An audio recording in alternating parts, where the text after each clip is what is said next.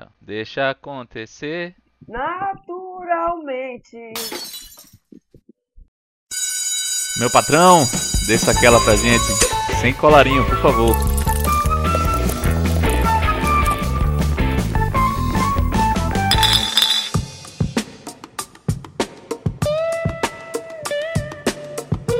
Fala, meu povo querido, minha audiência bela e maravilhosa. Tô aqui mais uma vez para trazer o recadinho especial desse nosso patrocinador tão maravilhoso que é a Dadona, ela mesma, a cachaçinha de banana que é altamente sensacional. Cachaçinha, como eu já falei, é aquela bananinha da Fini engarrafada, sensacional, docinha, mas não subestime não, viu papai?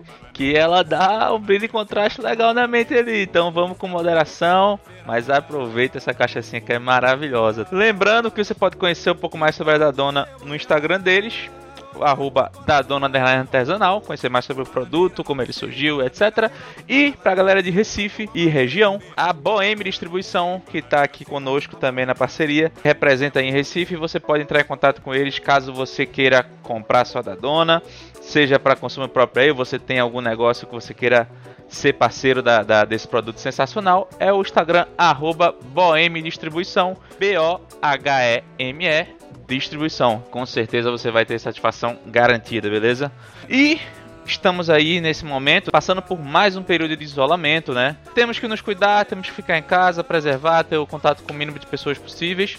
Mas isso não quer dizer que você não possa ter o seu lazer, ter o seu momento de descontração aí, fazer o que você gosta, porque a saúde mental ela também é importante, né, galera?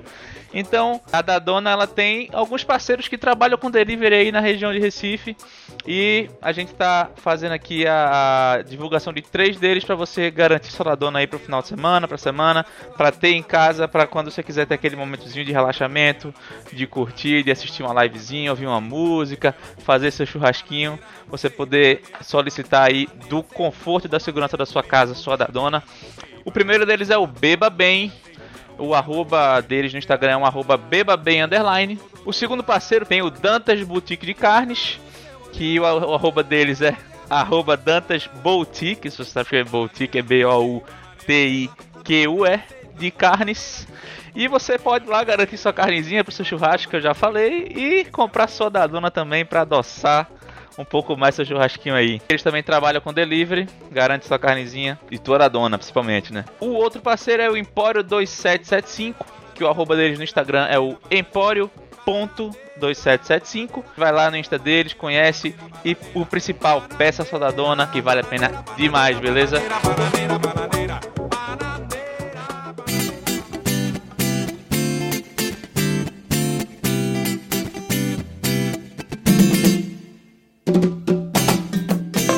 Fala galera, começando mais um episódio aqui do Sem Colarinho. Trago hoje aqui com muita honra, muito amor, muito carinho, muito orgulho. Algumas pessoas que vieram aqui no podcast já me cobraram essa participação. Outras pessoas que não vieram aqui, mas que já me perguntaram: caramba, por que tu não fez ainda com ela e tal? E a própria também já me cobrou, então eu não poderia deixar de fazer de jeito nenhum. Então apresento a vocês aqui a primeira pernambucana, primeira mulher pernambucana a participar de uma Olimpíada em uma modalidade individual, recordista brasileira e sul-americana dos 50 metros nado livre por mais de 11 anos e minha mãe. Talvez esse, esse último seja o mais importante, né? então apresento a vocês Adriana Salazar. Poxa, filho, é um prazer enorme estar aqui, sabe? Porque é um orgulho ter você fazendo buscando seus sonhos, seus objetivos, e isso eu sei que eu tenho uma partezinha aí, de uma, uma participaçãozinha, e isso é, é um orgulho para mim. Se você tem orgulho de mim, eu tenho muito mais de você. Você é, é show. É, você já ouve, né? Acompanha aí. Graças a Deus. Se minha mãe não acompanhasse, é. quem queria acompanhar? É verdade. Mas vamos lá. Primeira coisa que eu costumo perguntar, acho que você já sabe, não sei se você já pensou. É, eu faço uma pergunta que é a seguinte. Eu quero saber quem é Adriana Salazar. Só que você não vai poder falar de natação, de escola, de esporte, de nada disso, nada do que você faz ou fez. E isso tem que falar quem é você. Quem é você sem falar o que você faz? Eu sou uma filha de Deus amada, né? Que gosto de fazer o que Jesus pediu pra gente fazer, servir ao próximo. Eu sou uma pessoa muito obstinada e, e, e, gosto, me sinto bem ajudando as pessoas. E eu acho que isso é um ponto fundamental e, e muito importante para mim. Então, a Adriana amiga, a Adriana é, companheira, a Adriana cúmplice de, das pessoas. Então, eu sou servir a Deus. Oh, boa, mãe. E a segunda tradição é que você vai se imaginar na seguinte situação: você chegou em casa na sexta-feira, muito corrida, trabalhada, trânsito, problema, o banho quente não funcionou de manhã, você já saiu mal, ainda o dia ainda foi ruim. Tudo, tudo de ruim aconteceu e você tá feliz que é sexta-feira você chegou em casa para poder descansar um pouco, para poder relaxar, para poder aproveitar um pouco aí o final de semana. Então você vai chegar em casa, colocar o pé para cima no sofá, servir uma, uma tacinha de vinho, alguma coisa que você queira tomar. E você vai colocar uma músicazinha para tocar na caixinha de som. E eu quero saber que música é essa. Uma nova história. Boa, boa. Uma música muito importante e fundamental.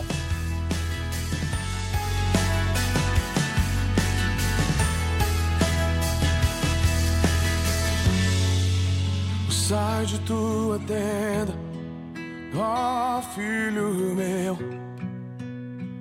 eu te mostrarei as estrelas do céu.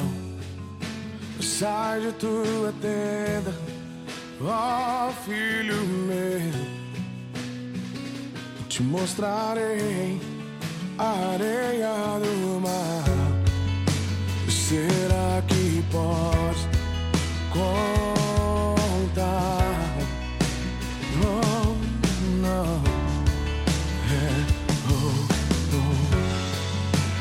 Será que pode imaginar tudo aquilo que sonhei para ti, filho meu?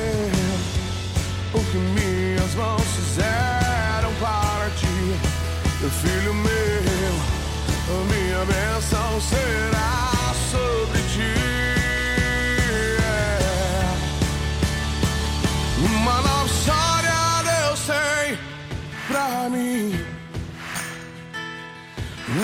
novo tempo Deus tem pra mim. Seguinte, mãe.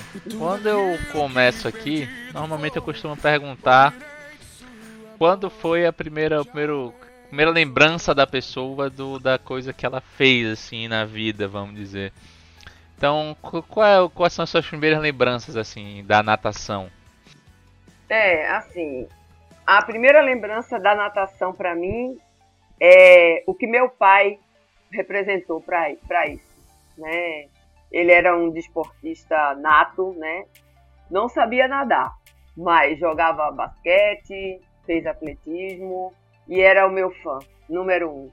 Então a natação entrou na minha vida por ele, né? E quando infelizmente ele faleceu muito cedo, eu ainda tinha 14 anos, e aí, fazer a natação era um pouco de reverência a ele, né? A, a, a mostrar que, a ele que tudo valeu a pena e que saber que ele está olhando por mim e sempre olhou e foi o que me impulsionou a nadar mais ainda. Então, assim, por, por todos os momentos que eu vivi na natação, ainda com ele aqui, competições, brasileiros, é, é, sul-americanos, Copa Latina, onde ele pôde estar comigo, foi uma coisa que me impulsionou bastante. Então, todas essas coisas eu. Tudo que eu passei, né? A minha vida inteira, inicialmente foi ele que deu esse, esse primeiro passo, primeiro empurrão. Você lembra dele fazendo esporte, assim, ele levando você? Qual é a lembrança assim que você tem mais vívida? Eu tenho dele é, numa, numa competição, aliás, duas competições que ele pôde me acompanhar com a minha mãe. Foi meu segundo, mas o meu foi meu primeiro brasileiro, Júlio Delamare, meu primeiro que eu ganhei, né? E ele ele foi com a minha mãe, foi em Campinas, né? Nós ganhamos, eu ganhei o 100 borboleta, ganhei o 200 medley e eles sempre juntos. E um ano depois eu fui convocada para ir para o Sul-Americano em 79 e ele participou comigo também. Ele foi comigo para São Paulo com minha mãe, estava lá junto, também fui campeã sul-americana, minha primeira vez lá. E logo depois ele foi para Mogi das Cruzes, que foi o Troféu Brasil. Uma semana depois, praticamente, ele foi também. E eu ganhei várias provas nessa competição, ganhei 100, 200 borboleta, 200 e 400 medley. Foi um ano muito, muito legal. E nesse mesmo ano, em abril, ele também foi, ele estava no Rio, e ele, faz, ele participou comigo da Copa Latina, que foi no Rio, de janeiro e abril. E em maio ele veio a falecer. Então foram momentos muito marcantes para mim nessa, nessa minha época de inicial de natação, inicial de, é, vamos dizer, seleção brasileira, onde eu fiquei durante 10 anos. Entendi. A senhora começou nadando no Santa Maria ou a senhora já nadava antes? Não, eu comecei a nadar porque ele era diretor de natação do Clube Internacional de Recife. Eu comecei a nadar com quatro anos, com a professora Evete, né? Ela era professora lá. E aí eu comecei com os quatro anos, eu fazia natação e balé.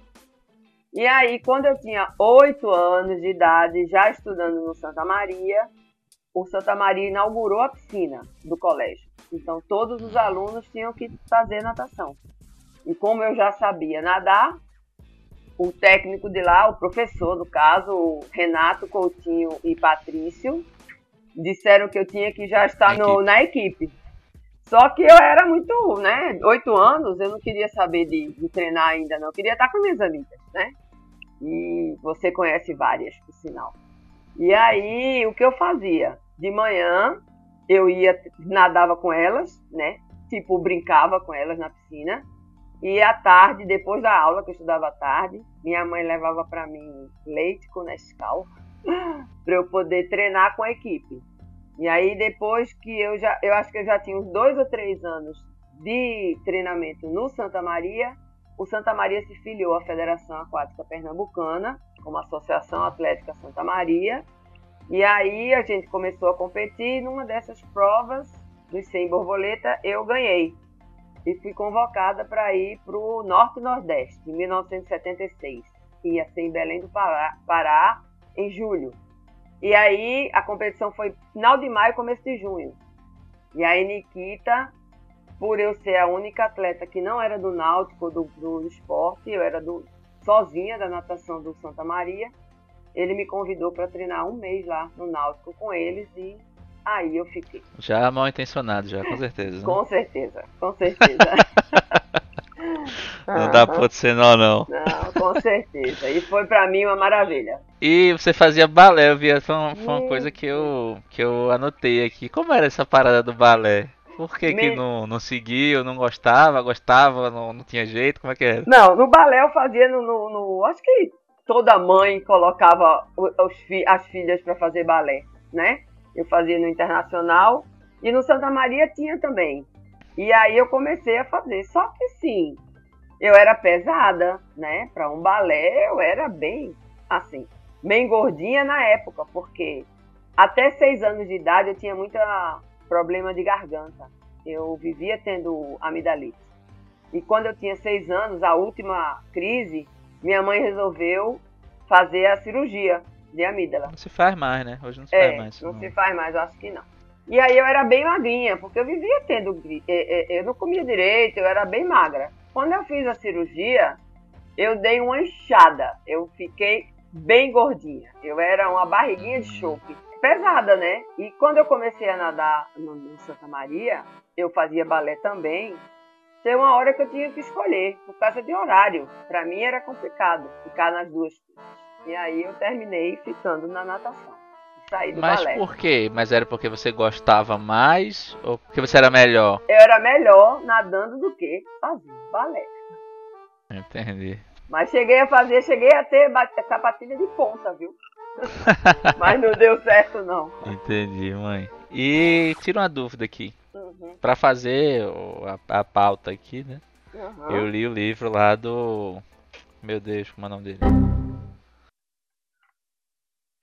Meu livro? Do, do livro. Le, Escritor, Lenivaldo do livro. Aragão. Lenivaldo Lenivaldo Aragão. Perdão. Lenivaldo. livro, pra quem não sabe, eu tenho uma mãe que é biografada. Eita. Ela tem um livro dela, da coleção É Campeão, que tem vários atletas que foram biografados, cada um por um jornalista diferente. Projeto muito legal. Foi, acho que foi 2018, não foi? Que foi lançado? Foi, foi, 2018. 2018. Os atletas foram escolhidos em 2016 em homenagem às Olimpíadas daqui. Foram atletas que tinham sido olímpicos. Muito bom. Aí Chiquinho, Joana, é, a senhora, Samira. Salazar, Samira, você é uma série. E cada um com um livro, com um jornalista diferente que escreveu e tal. Muito legal o projeto, pra quem estiver ouvindo aí quiser procurar. Muito bom. E eu li o livro do, do Lenivaldo Aragão e tem uma coisa que eu não consegui entender bem. Diga. O livro é muito bom, narra tudo, fez, fiz a pauta toda baseada nele, então realmente é muito completo. Mas uma coisa que eu não consegui entender, qual foi o primeiro ano que a senhora foi campeã brasileira absoluto, competindo com todo mundo? Absoluto foi em 79. Quantos anos? Foi fevereiro de 70, 79. 15 anos. 15 anos. Muito nova, né? É, fui em Muito 78, eu tirei segundo lugar no brasileiro ab- absoluto, eu nem lembro direito. Meu primeiro foi segundo lugar no, no Júlio Delamare, que era de categoria. Uhum. Meu pai ainda estava vivo, tinha 14, exatamente. Em 79, Sim. não, eu tinha 14 anos ainda, Vinícius. É, a senhora é de 64. É, você tinha 14 anos e ia fazer 15. no Ia caso. fazer 15 em agosto, então eu tinha 14 anos. Isso, Minha primeiro, bra- 14 meu anos. primeiro foi 14 anos. Que eu ganhei Muito primeiro. novo, né? Era. Primeira campeã brasileira absoluto. Quem não entende isso, absoluta, competindo contra, competindo contra todo mundo. Com o Troféu Brasil. Isso. A menina de 14 anos competindo contra De gente de 18, 25 Isso, isso. de tudo. Isso. Então, assim, ela é a melhor nadadora do Brasil em alguma prova com 14 anos. Então, porra, isso é sensacional, né? Muita coisa. Nessa competição. Joana também foi muito assim, né? foi, Joana também foi. foi finalista olímpica, acho que ela tinha 17. Isso, 17. Lá no colégio, né? Então, assim, tem alguma coisa da, da natação. Você não vê isso na natação masculina, né? Você não vê um menino de 15 anos ganhando de todo mundo. Os meninos amadurecem um pouco depois, né, Vinícius? Então vem tudo um pouco mais na frente. As mulheres são mais. desenvolvem mais cedo.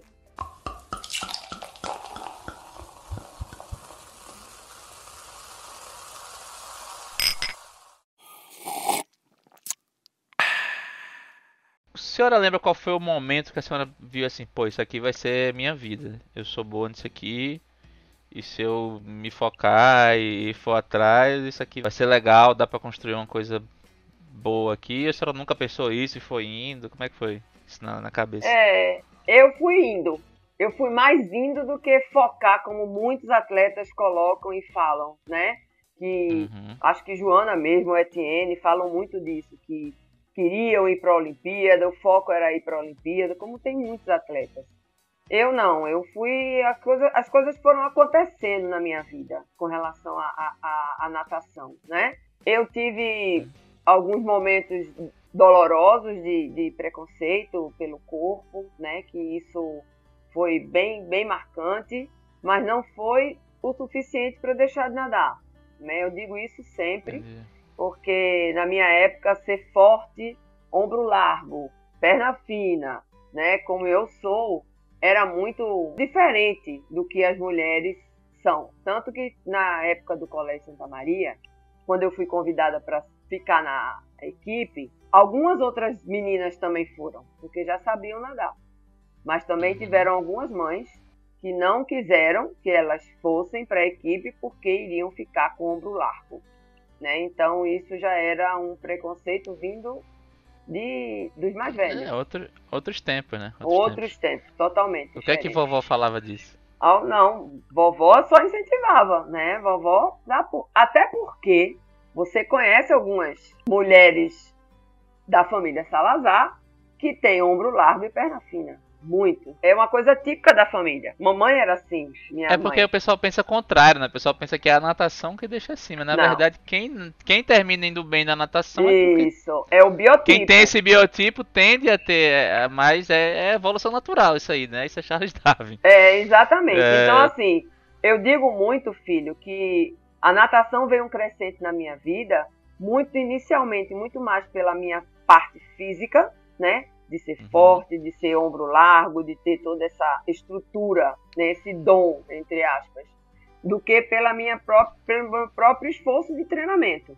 Para mim era muito fácil. Entendi. Eu não treinava muito, porque eu não gostava de treinar. Eu enrolava muito no treino, eu vou ser muito sincera. Enrolava de ficar embaixo na raia, né? E, e as coisas aconteciam para mim, né? Então, às vezes eu questionava, poxa, o pessoal treina tanto e não consegue fazer o que eu faço, né? Não consegue atingir o que eu atingia. Isso é ruim às vezes, né? Depende É. de como você absorver isso, é ruim, né? É, exatamente. Mas muitas, muitas coisas eu só vim ver depois, sabe? No amadurecimento. Na época, não. Na época eu fazia, ia treinando, competir era muito bom, viajar era muito bom, fazer amizades era muito bom, conhecer lugares era muito bom. E toda uma satisfação pessoal também, né? Eu sempre, eu tava ganhando, eu estava competindo, eu estava melhorando o tempo, eu estava batendo recorde, e isso era uma coisa que vinha acontecendo e se somando, e isso foi, foi ficando, foi ficando, e cheguei aos 25 anos nadando. Outra coisa que eu anotei aqui foi duas observações que eu achei muito legais no, no livro. A primeira é que, assim, natação, ela por si, ele é um esporte muito solitário, né? Não é que nem, sei lá, Contar azulejo. você não tem nem como conversar porque você tá na água, né? Então É. nem, nem tem como, é só no intervalo ali, muito rapidamente E, e tal. muito, e cansado, né? E cansado que a gente fica. É, é um esporte muito solitário. Mas uma coisa que eu achei interessante foi uma observação que ele fez no livro. Eu não sei se foi a senhora que falou, foi ele que percebeu.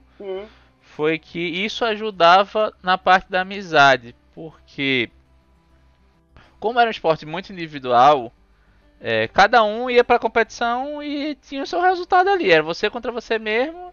Se chegasse na frente do outro, não tinha nada. Então assim, não tinha muito como ter uma, não sei se uma não sei explicar, acho que a palavra que você usou foi que ah, você entendia que às vezes no esporte individual o pessoal falava muito em arrumadinho e tal, não sei o que, natação é muito preto no branco. Você É. ganhou, ganhou, o, o, o tempo é o tempo e não tem o que muito que discutir, né? Então, acho que a briga de ego e vaidade termina ficando um pouco menos latente assim por causa disso, que é todo mundo assim e aí termina que fica mais fácil de fazer amizade, vamos dizer assim, fora da, da piscina, né? É, isso também vale. Eu acho que, eu não sei se foi eu que falei ou ele, é a questão também de ser nordestina, né?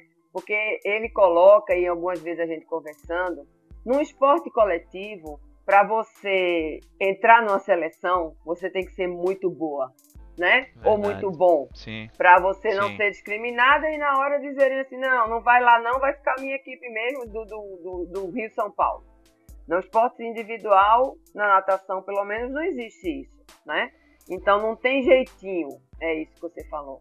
É, eu, Sim. se você, se você, de, do Nordeste, do Norte, do Sul, do que for, chegou lá, deu o tempo, ganhou, fez o tempo, se classificou, ninguém tira, né? E minhas melhores amigas do, do- de fora eram minhas rivais, realmente. Tem uma Fatinha, que era daqui, no final ela não era no começo, mas depois eu comecei a nadar os 100 metros também. Ana Keila Cheta, de São Paulo, Débora Reis, né, eram amigas fiéis, tanto que eu morei na casa da Ana Keila um tempo, quando eu estive em São Paulo. Graças a Deus eu sempre fiz muita amizade muito tranquilamente, né? Então, eu acho que essa questão aí é, é do, do esporte individual te dá essa garantia, né? Você fez, você ganhou e ninguém tira. E eu vi aqui outra coisa, que o primeiro, a senhora foi o primeiro Pan-Americano com 15 anos também, né? É, fazendo 15 anos, né? Porque o Pan-Americano foi em julho e eu fiz 15 anos em agosto. Eu ainda tinha, chegando aos 15, era 14 ainda. Porque nesse ano de 79 foi um ano muito importante para mim, porque foi o início realmente de seleção brasileira.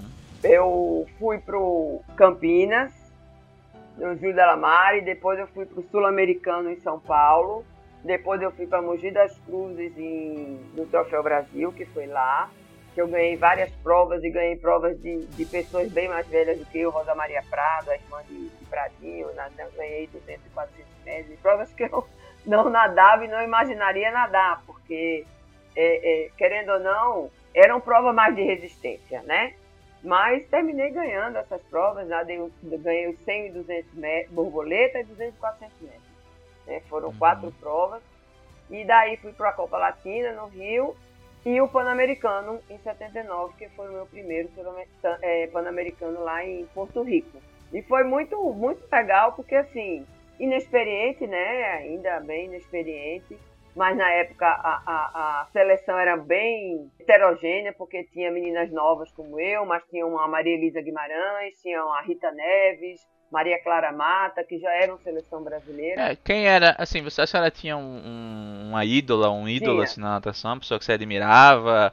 Tinha. Daqui ou de fora? Não, tinha daqui. Quem era? Flávia Nadalute. Flávia Nadalute, no meu segundo Júlio da Lamare, que foi aqui em Recife, que eu tirei segundo lugar, ela era o top dos tops e nadava sem, sem borboleta. E ela nadava belíssimamente, né? Então, para mim, ela era um, um ídolo para mim, realmente. Mas como é, que a, como é que a senhora conhecia? Já sabia quem ela era? Assim, das competições mesmo? Ou descobriu nas das competições? competições? Da própria competição. Da própria competição e de uhum. outras que eu fui. Eu fui pro Troféu Brasil, não ganhei, não, não tive expressão nenhuma, mas ela bateu, foi a... Ela foi a segunda brasileira a baixar de um minuto no 100 livros. A primeira foi Maria Elisa Guimarães, ela foi a segunda e eu fui a terceira.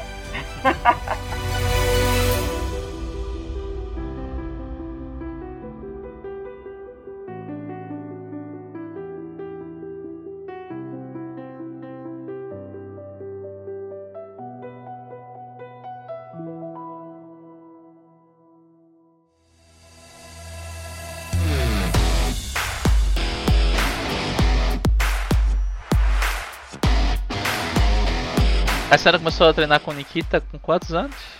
14 para 15, 14 anos. Não, 14. não, 76, 12. 12 anos. 12 então, anos. Então, daí para essa parte da seleção foram 3 anos com Nikita, né? Já no Náutico, sempre é, no Náutico. Já no Náutico, sempre no Náutico. Aqui em Recife, eu nadei sempre no Náutico. Já passei um ano e meio em, no Pinheiro, São Paulo. Sim, é, exatamente. Mas é isso. Aí começou com Nikita e os resultados vieram, né? Sim. Nitidamente aí, Sim. tudo. Sim. E tem uma parte que ele fala muito também no livro, que é que você foi indo, o pessoal foi ficando pelo meio do caminho. E você terminou assim, virou a refer grande referência do estado e tal. Uhum. Mas terminou ficando muito descolada do resto do pessoal e ficou meio que que sozinha ali, isso desmotivou um pouco, né? É, eu sempre passei muito tempo na minha vida treinando só. Por quê? Porque minha vida era totalmente diferente da, da vida dos outros nadadores do Náutico. Eu sempre tinha uma competição importante para ir, né? Então, Troféu Brasil Júlia Lamar era logo no começo do ano. Mas aí depois vinha o Sul-Americano e, e, o pessoal que treinava não tinha essas, essas, essas competições no meio, né? Então eu treinava meio só, sempre. E aí, época que eu mais treinava era justamente novembro, dezembro, quando eu ficava de férias, porque eu conseguia não precisar treinar às 5 da manhã, né? Eu treinava às 7. E quantas vezes eu fui treinar sozinha, né? Sozinha mesmo. Quantas vezes eu fui para a Federal, porque Nikita dava aula na Federal e não tinha como estar comigo no, no Náutico e eu ia treinar na Federal com ele. Então eu ia sozinha. Então, depend, dependendo da época, eu treinei muito só né? Fatinha, que começou comigo, logo, logo deixou de nadar. Acho que ela deixou de nadar em 80, 80, 80, 81, ela deixou de nadar. Então eu fiquei. Deixou de nadar pra, pra quê? Pra estudar, faculdade, essas coisas? Não, não quis mais nadar. E aí resolveu, não queria mais nadar. Entendeu? Entendi. E aí, como eu nadava muito só e eu era muito cobrada, né? Eu acho que é por aí que você tá, tá perguntando. Eu era muito cobrada e eu, eu passei uma época que eu deixei de nadar, né? Eu passei seis meses sem treinar. Por quê? Uhum. Eu fui pro Troféu Brasil, pro Rio de Janeiro, e já tinha combinado com as amigas de ir para São Paulo de férias. Queria descansar 15 dias, né? E aí nessa competição, meu irmão Duda, Eduardo Salazar era o presidente da Federação Aquática Pernambucana. Como é que aconteceu isso aí? Não que, sei, que, não, não sei, não me pergunte por como é que Duda foi parar como presidente da federação. Mas ele foi presidente da federação E nessa competição tava Pepito também, Carreiras, que era de, de da natação, de Quita, né? Estavam todos no Troféu Brasil. E aí, lá na própria competição, falaram que eu ia ter que ficar no Rio, porque ia ter uma competição uma semana depois com o pessoal que vinha dos Estados Unidos, da Europa, eu nem lembro direito. E aí. Então, lá ele fala que era a competição que estava sendo organizada por. por Braguinha. É, pronto. Que é, que é um cara assim, Sul-América, né? Famosíssimo. né? Não sei, é um cara que é muito famoso por apoiar o esporte Pô. brasileiro. Morreu, morreu um dia desse. É, exatamente. ele era muito famoso, era, foi muito. ajudou muito a Ayrton Senna. Era Isso. do vôlei também, era um cara muito Isso. famoso assim, que eu vi um dia desse quando eu li no livro agora, eu- cara, que loucura. É, mas aí o que É, foi, ele organizou a compe- a competição que a senhora não participou Eu porque não encheu o saco. enchi o saco. Eu queria descansar, eu queria viajar, queria ficar com as meninas, e aí fui para São Paulo, não fui para essa competição. E aí quando eu voltei de viagem, eu fui avisar a Nikita que eu tinha deixado de nadar e minha desculpa era que eu estava no terceiro ano do ensino médio e eu tinha que estudar para fazer vestibular. E aí disse a ele que não ia mais e realmente passei os seis meses sem treinar, só estudando. Nada, sem treinar nada, sem entrar na Nada, piscina, nada, nada, só, só estudar. Só, só ia para colégio e estudava. Foi quando em julho, isso foi em fevereiro, né, março, começo de março, Uhum. foi quando em julho teve um JUBES aqui, Jogos Universitários. Foi aqui em Recife. E algumas amigas, essa mesma Ana Keila, que eu falei para você que era uma rival, mas era uma é grande amiga minha ainda hoje, ela, junto com o pessoal do Pinheiros, me, me convidou para ir nadar lá, porque se eu, eu estivesse no revezamento delas, a gente seria e bateria o recorde sul-americano no 4 por 100 livre, sem ser equipe de seleção brasileira, um de cada clube. O clube Pinheiros iria teria chance de bater esse recorde e me convidaram para nadar lá. E aí eu nem pisquei. Falei, falei para minha mãe, disse, mãe, estão me convidando, acho que eu quero ir, eu quero ter, é, é, fazer essa, essa experiência. E minha mãe topou, e aí fui morar na casa de uma amiga, Miriam Guarnieri, e nadei lá por, um, por um ano e meio, mais ou menos. Fomos recordistas sul-americanas, e foi esse tempo que eu passei sem ser atleta de Nikita. É, então assim, duas coisas que eu queria observar é que apesar do natação ser um esporte coletivo, o que fez você voltar foi a justamente a parte Coletiva. coletiva da coisa, né? De ter tá junto com o pessoal. Ele fala que você, como a competição foi aqui, você foi, teve contato com o pessoal, e o Isso, pessoal falou, encheu seu Isso, saco pra você isso, voltar, que sentia Isso, falta, etc. isso, isso. Então, talvez de fato o que tá, talvez estava pegando é que você sozinha aqui, de fato você ficava meio que só com a parte ruim da coisa, né? Do dia a Isso. dia e tal, sozinha, como você falou, treinando sozinha, muito tempo e tal, de fato deve ser bem mais difícil, né? É, com certeza. E que talvez assim, as coisas da vida, né? Talvez se essa competição não tivesse sido em Recife, tivesse sido em qualquer outro canto, Não tinha ido à a Olimpíada. senhora poderia nem ter voltado, né? Com- mas isso eu tenho certeza. Deus planeja e faz as coisas direitinho. Com certeza.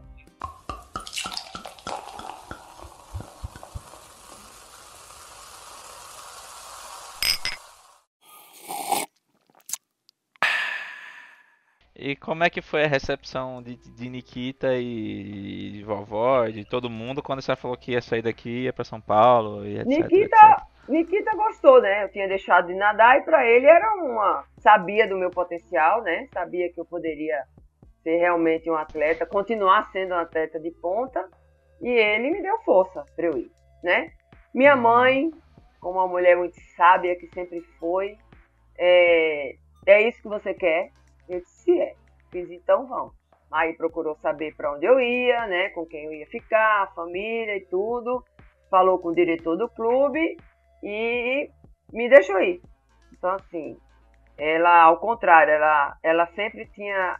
Ela sempre dizia que não queria ser a, a responsável por não ter acontecido alguma coisa, né? Disse, se eu não tivesse ido, se ela não tivesse deixado, eu não teria chegado aonde eu cheguei. E como é que foi essa, essa estadia lá em São Paulo? E aí, aí pessoal, mudar pra uma cidade Ah. maior, foi maravilhoso. Ser uma, nordest... Ser uma nordestina lá, como é que foi isso tudo aí? Veja, foi um. Foi, eles me receberam super bem, né? Eles nunca tive problema nenhum em por ser nordestina, ao contrário, me respeitavam muito. Eu tinha um, um, convívio muito bom com todos, né? Com o técnico, que era o William Urize, com o diretor, que era Manuel, Manuel, Manuel de Santos, com toda a equipe, né? Como eu disse, eu era fácil de fazer amizade e isso me ajudou muito. Então, eu, eu tive total tranquilidade. Treinei muito bem, fui recebida por todos muito bem, terminei o terceiro ano lá no Colégio Objetivo e entrei na FMU lá na faculdade.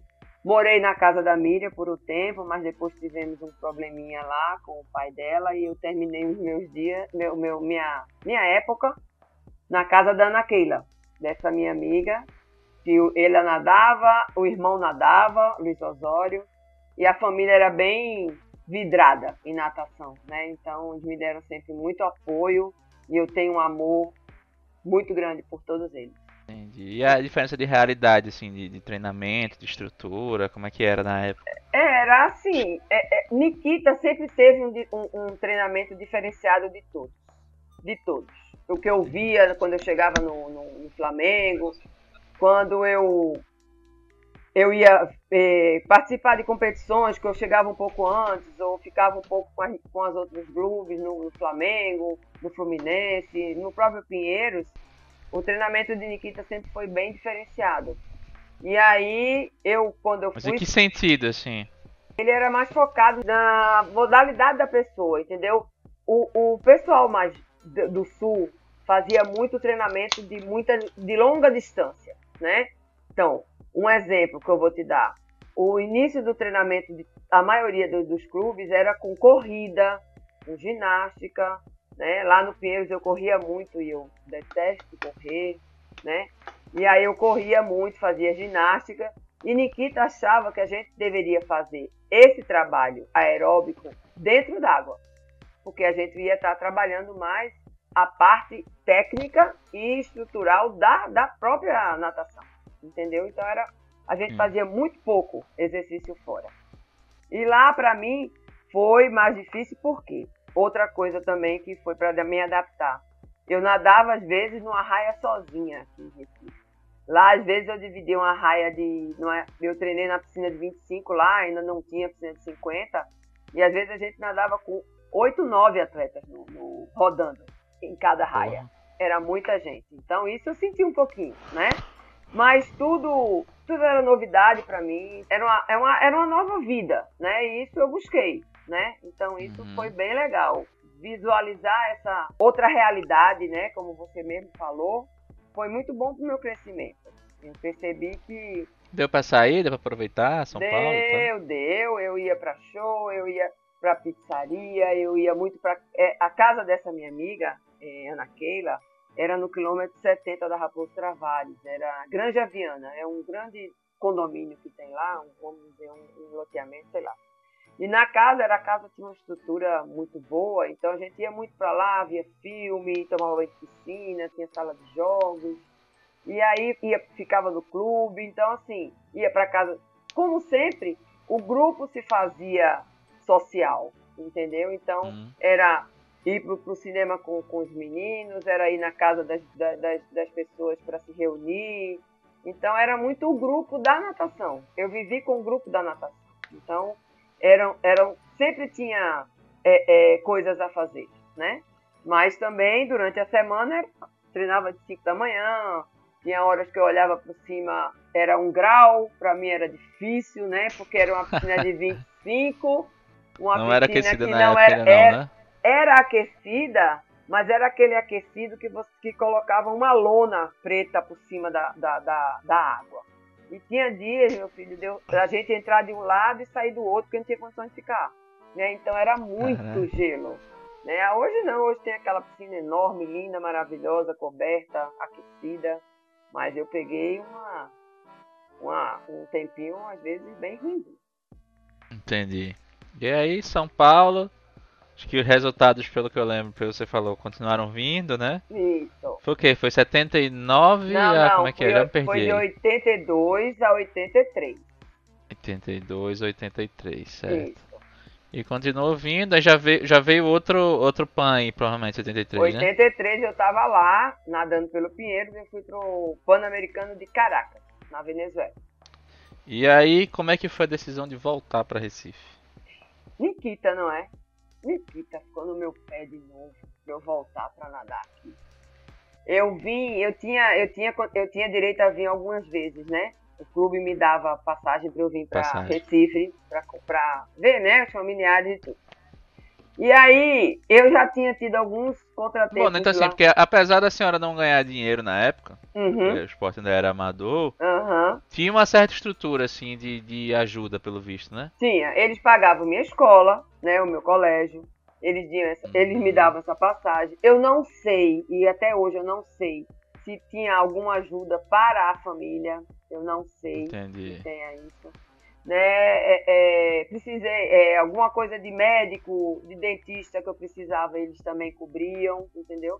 É uma, um- uma coisa indireta, né? Então, assim, a senhora não tinha um salário, mas assim, Não. tinha toda uma estrutura e um apoio estrutura financeiro Que eu não ao tinha redor. aqui. não, que eu não tinha aqui. Que você não tinha aqui. Não, não certo. tinha, né? E numa, uma das coisas que Nikita me colocou na época, quando eu vim visitar minha mãe, aí vi minha mãe estava só, né? Meus irmãos já tinham casado. E aí, é, Nikita disse, olha, venha, eu vou conseguir para você uma ajuda para você, pra gente poder treinar, naná, e tudo. E aí, eu resolvi voltar. Né? Lá não estava mais... é, é, é, eu tive um pico, né? Eu, eu dei bons resultados, mas eu estava naquela época que eu estava começando a, a cair um pouquinho. É. E aí foi. Calhou, né? Deu voltar e Nikita, volta, a gente vai fazer isso, fazer aquilo, né? Que sempre falou. E aí eu resolvi voltar. Em, mais ou menos em outubro ou novembro de Mas 83. você acha que foi. Você acha que foi mais por, por- pelo resultado, de, de achar que estava estagnado? Foi mais por vovó? Foi mais por. pelo quê? Não, foi um pouquinho de cada coisa. Foi um- um uma gotinha de cada coisa. Uma gotinha de cada coisa. Eu acho que eu já estava com saudade de estar aqui, de voltar para minha, pra minha casa. E calhou de Uhum. Nikita conseguir falar Nessa, comigo. nessa época já tinham um pensamento de Olimpíada e tal, ou ainda não? Veja, o pensamento de Olimpíada sempre teve. Porque desde 80 que a gente Uhum. tentava ir para a Olimpíada, né? Eu, se eu tivesse, se o Brasil tivesse levado pelo menos um revezamento, eu estaria dentro dos dois revezamentos, tanto em 80 como em 84. Então, mas a se- a senhora não tinha um índice individual, mas se, se, a, se a seleção Uhum. levasse um revezamento, você eu estaria no estaria revezamento. dentro, exatamente. Estaria sim. Entendi. E aí você Mas a decisão de não levar era o que? Era financeira? Era, era quê? Não sei, a gente não, acho que os atletas não tinham, as, as meninas não conseguiam chegar ao índice, né? Não conseguiam chegar ao índice individual. E aí eles achavam que não, não valia a pena, acredito eu, porque nunca foi dito pra gente o porquê de não levar. Uhum.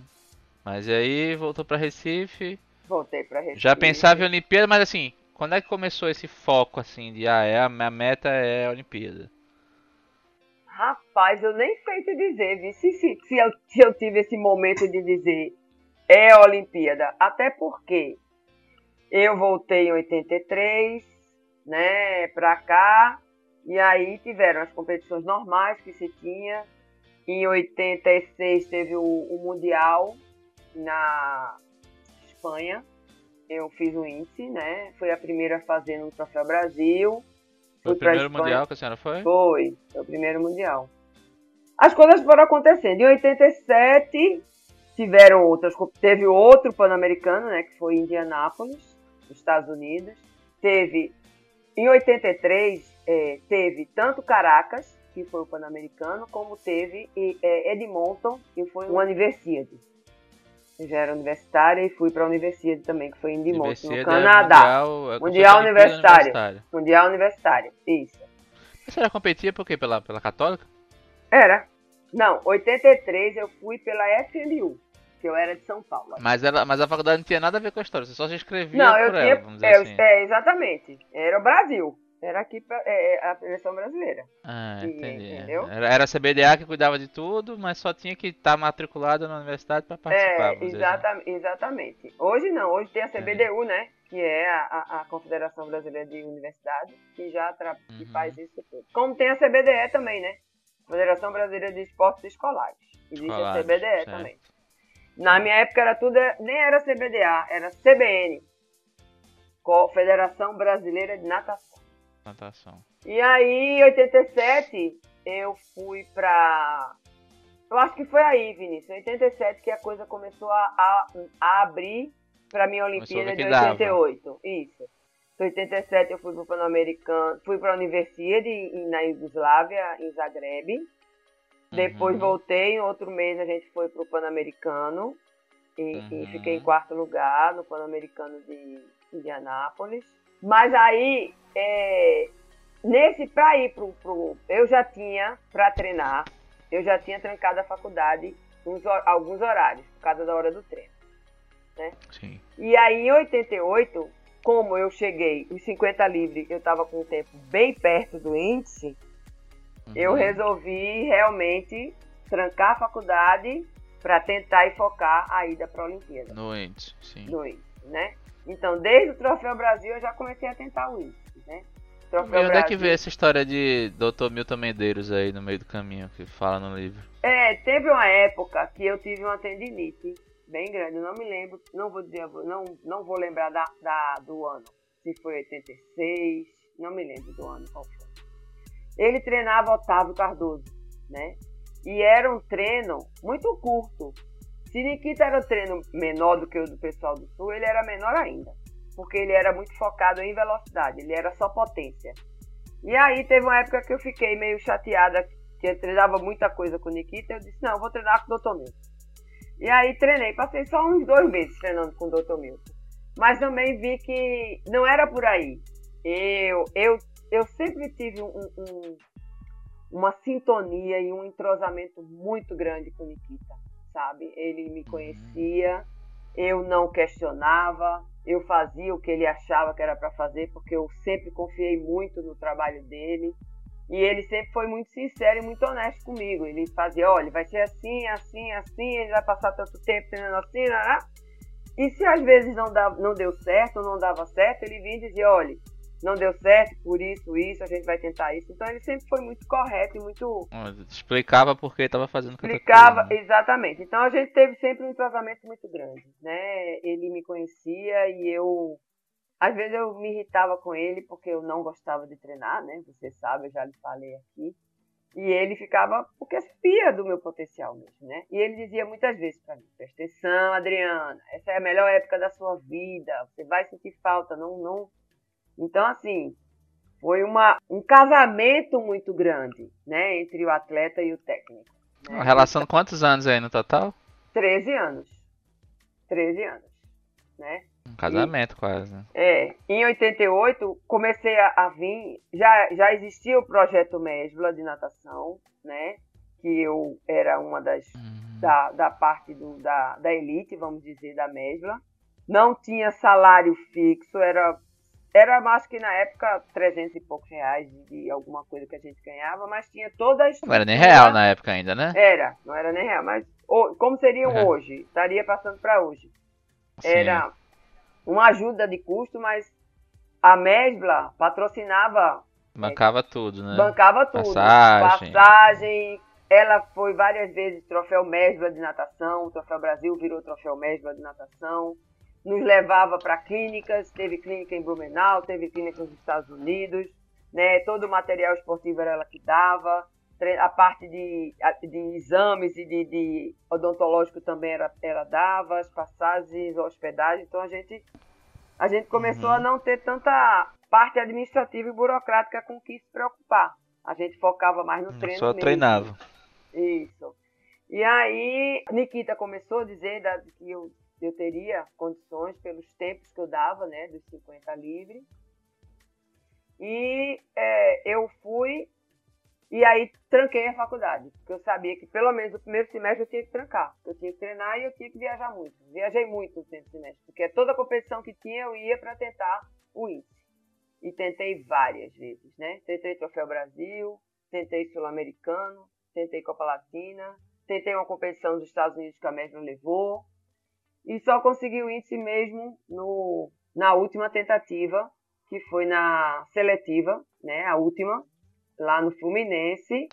É, foi, foi, quase um arrumadinho nesse né, negócio aí. Eles abriram a piscina para quem queria tentar. Como é que foi essa história aí? Não, melhor. eles programaram essa competição. Três dias de competição para ver. Certo. Era a última tentativa para fechar a equipe, né? Foi como hoje tem essa seletiva que você vai. Uhum. Agora em abril mesmo vai ter uma para top, né? Sim, e... sim. Mas a competição é espe praticamente específica para isso. Não, era né? só para assim. isso. Não tinha competição. Tomar, era é seletiva para Não, tomara de tempo. Isso. E aí eu fui, né? Era a última tentativa e eu nadei o primeiro dia. Não consegui por décimos, assim, né? Fiquei frustrada. Uhum. No segundo dia, se eu não me engano, Patrícia Morim conseguiu o índice dela nos 400 livros. E aí colocaram que quem queria tentar no dia seguinte no último dia de competição, poderia de novo, mesmo que já tivesse nadado antes. E aí eu, eu e Nikita resolvemos fazer, né, claro, tentativa. E aí eu me preparei novamente de, de todo jeito. Eu me raspei toda novamente, Nikita raspou minhas costas, eu raspei braço, perna, né? E, e fui nadar.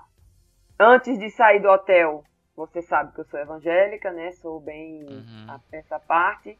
E aí, antes de sair do hotel, me, me, tranquei no meu quarto, peguei minha Bíblia e orei ao Senhor. E ele me, me deu a passagem em Romanos 12, 2. Quem quiser depois olhar. E fui bem confiante. Realmente fui, fui bem confiante para a prova. E realmente eu nunca nadei tão bem na minha vida com relação a até então, né? Nadei bem, saí bem, encaixei abraçada e graças a Deus consegui o meu índice.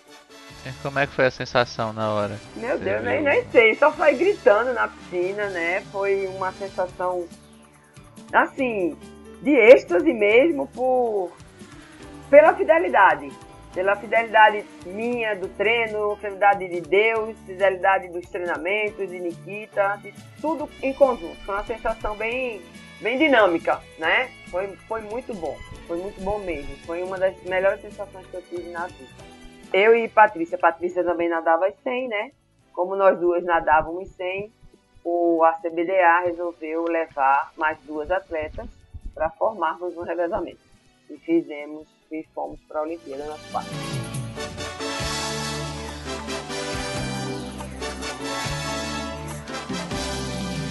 Você foi a primeira pernambucana a ir para a Olimpíada. É esporte individual só mesmo ou é coletivo também? Esporte individual, é. Pelo que me dizem, é tudo. Mas só em 1988, isso é impressionante, né? Assim, é, é negócio. É impressionante. É impressionante. Que tem a Olimpíada desde 1800 e tanto, é a primeira vez que foi uma mulher pernambucana para a Olimpíada em 1988. É, e eu vou ser sincera, eu não sabia desse detalhe até começar a trabalhar no governo. Quem me falou pela primeira vez isso foi Felipe Carreras. Foi ele que me disse, na época era o meu chefe, né, é, na, uhum. como secretário de Turismo, Esporte e Lazer, e ele deve ter pesquisado alguma coisa e, e viu. E assim, até hoje ninguém reclamou, não, porque Ninguém hoje é um estigma. Esse é o meu bordão, eu nem sei. As pessoas falam muito. A primeira pernambucana é onde?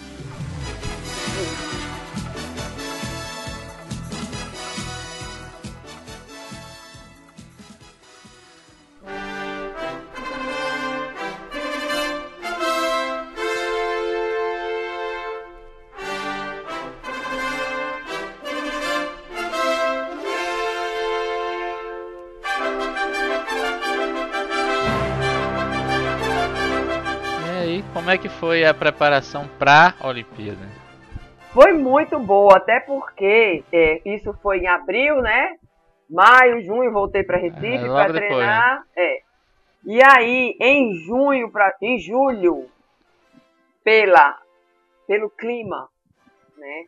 A equipe do Brasil veio passar 15 dias treinando aqui em Recife, né? Mas por como assim pelo clima? Parecia com Parecido com o Seul, exatamente. Na Porra, época. Sexo é quente assim? Era. Em julho aqui não era tão quente, né, Vinícius? Aqui chove, Ah, sim. né? E aí, pelo clima, tanto que a E lá é verão, veio... né? É, exatamente.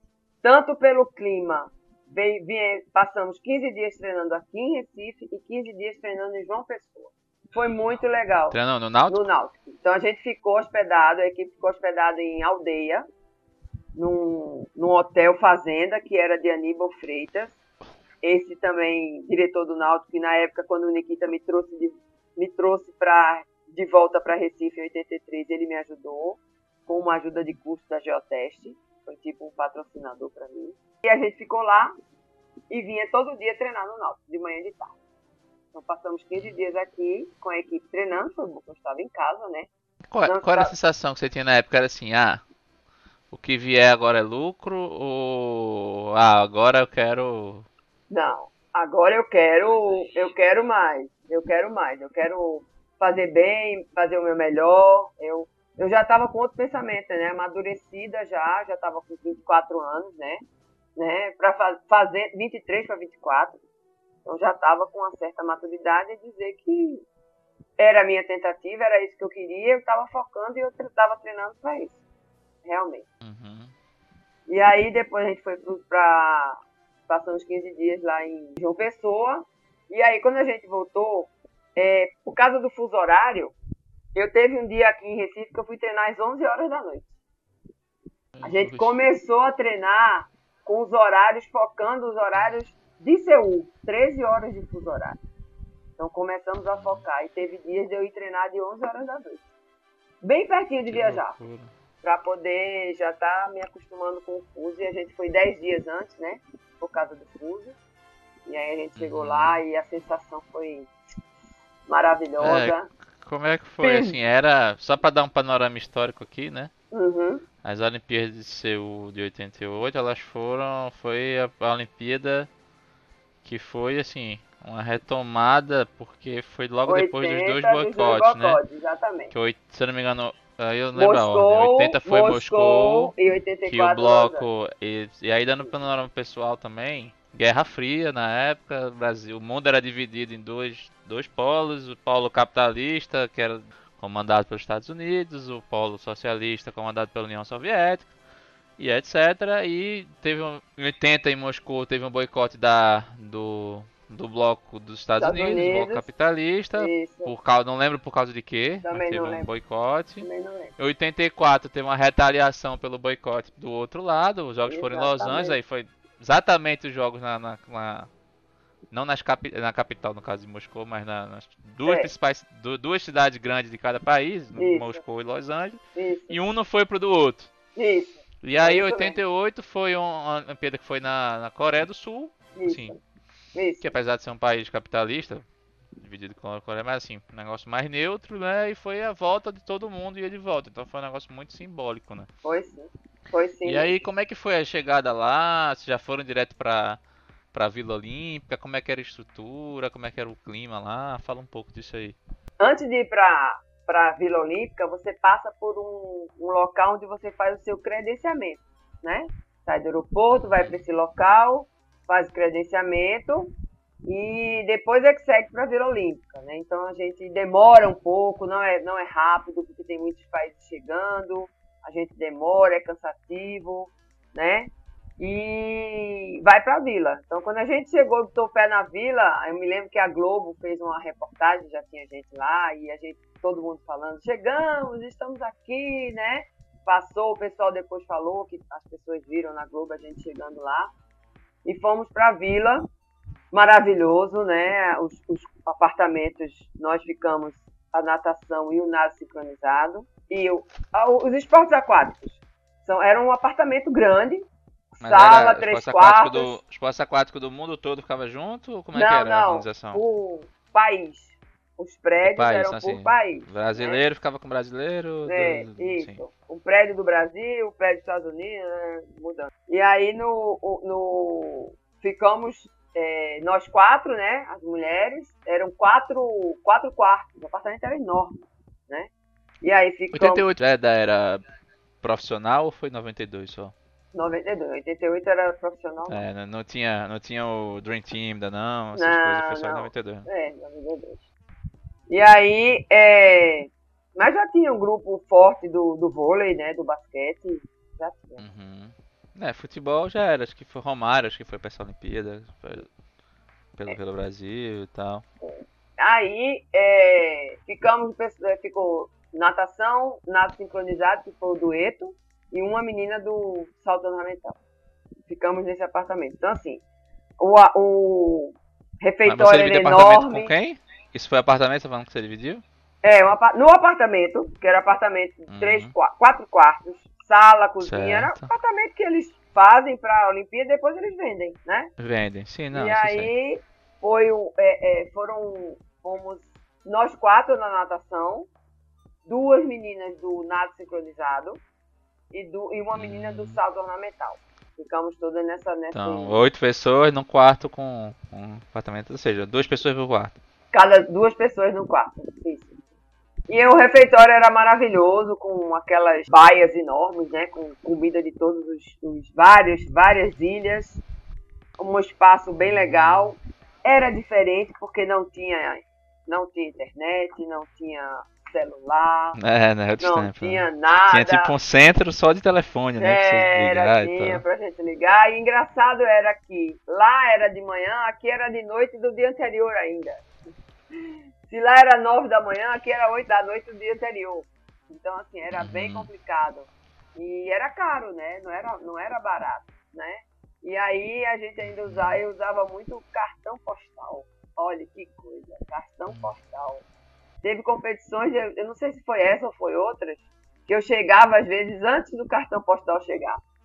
Era, demorava Não, não demais. duvido, demorava demais, mas assim, não não falava todos os dias, porque como era caro, não tinha condição de ficar falando todos os dias, mas Uhum. sempre estava tendo contato assim, né, com alguém. Alguém sempre falava e dava notícia, né? Uhum. E a gente foi para várias piscinas, porque todo mundo, né, todo, todos os atletas nadando, então a gente antes de, de ir para a piscina principal, que era da Olimpíada mesmo, né, o, o centro olímpico lá, a gente participa, treinou em várias piscinas, em vários locais. Então foi muito legal, muito bom mesmo.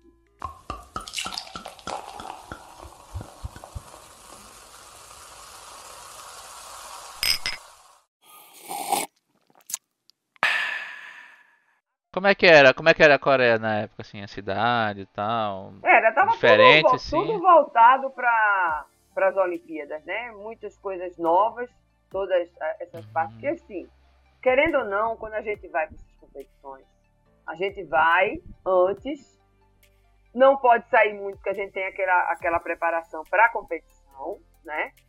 E logo Uhum. depois que a gente acaba, eles mandam a gente embora, porque é custo. A gente não pode ficar lá até acabar as passeando, né? Olimpíadas, não tem como. O a, a gente competiu, a natação era logo nos primeiros, primeiros dias. O Aurélio Miguel, quando ganhou a medalha de ouro, eu vim ver no hotel que eu tava. Do judô, eu vim ver no hotel que eu tava no Havaí, já. Porque eu saí de lá e fui pro Havaí. Vai, vai, vai o quê? Passear? fui passear. Fomos as mulheres Ah. e um amigo chamado Jorge Fernandes. Acompanhou a gente pra Havaí, passando cinco dias no Havaí. É, que é pertinho, né? É, Você pensa que é longe, você gente- olha no, Seul, você olha no mapa, você pensa que é longe, vai mudar a volta, né? Não, Você mas esquece se- disso aí. quando a gente veio de Seul, a gente parou em Los Angeles. E Los Angeles era a ida para o Havaí. Então a gente foi para Havaí. E aí uma da- eu tenho duas cenas bem marcantes na Olimpíada para mim. Além de, né, de da competição em si, de estar Ah, ali, sim. nadei na série com o Christian Otton, a atleta, né, que era a, o, o- o- a campeoníssima da época, né? Fiquei em 17 Uhum. lugar, melhor colocação feminina na, na- da natação brasileira. Chegou a né? falar alguma coisa com ela, não? Não, só via de luz. Não, não, não cheguei a falar com ela, não. Era o quê? Sim. Soviética? Era soviética. né? Era, era alemã.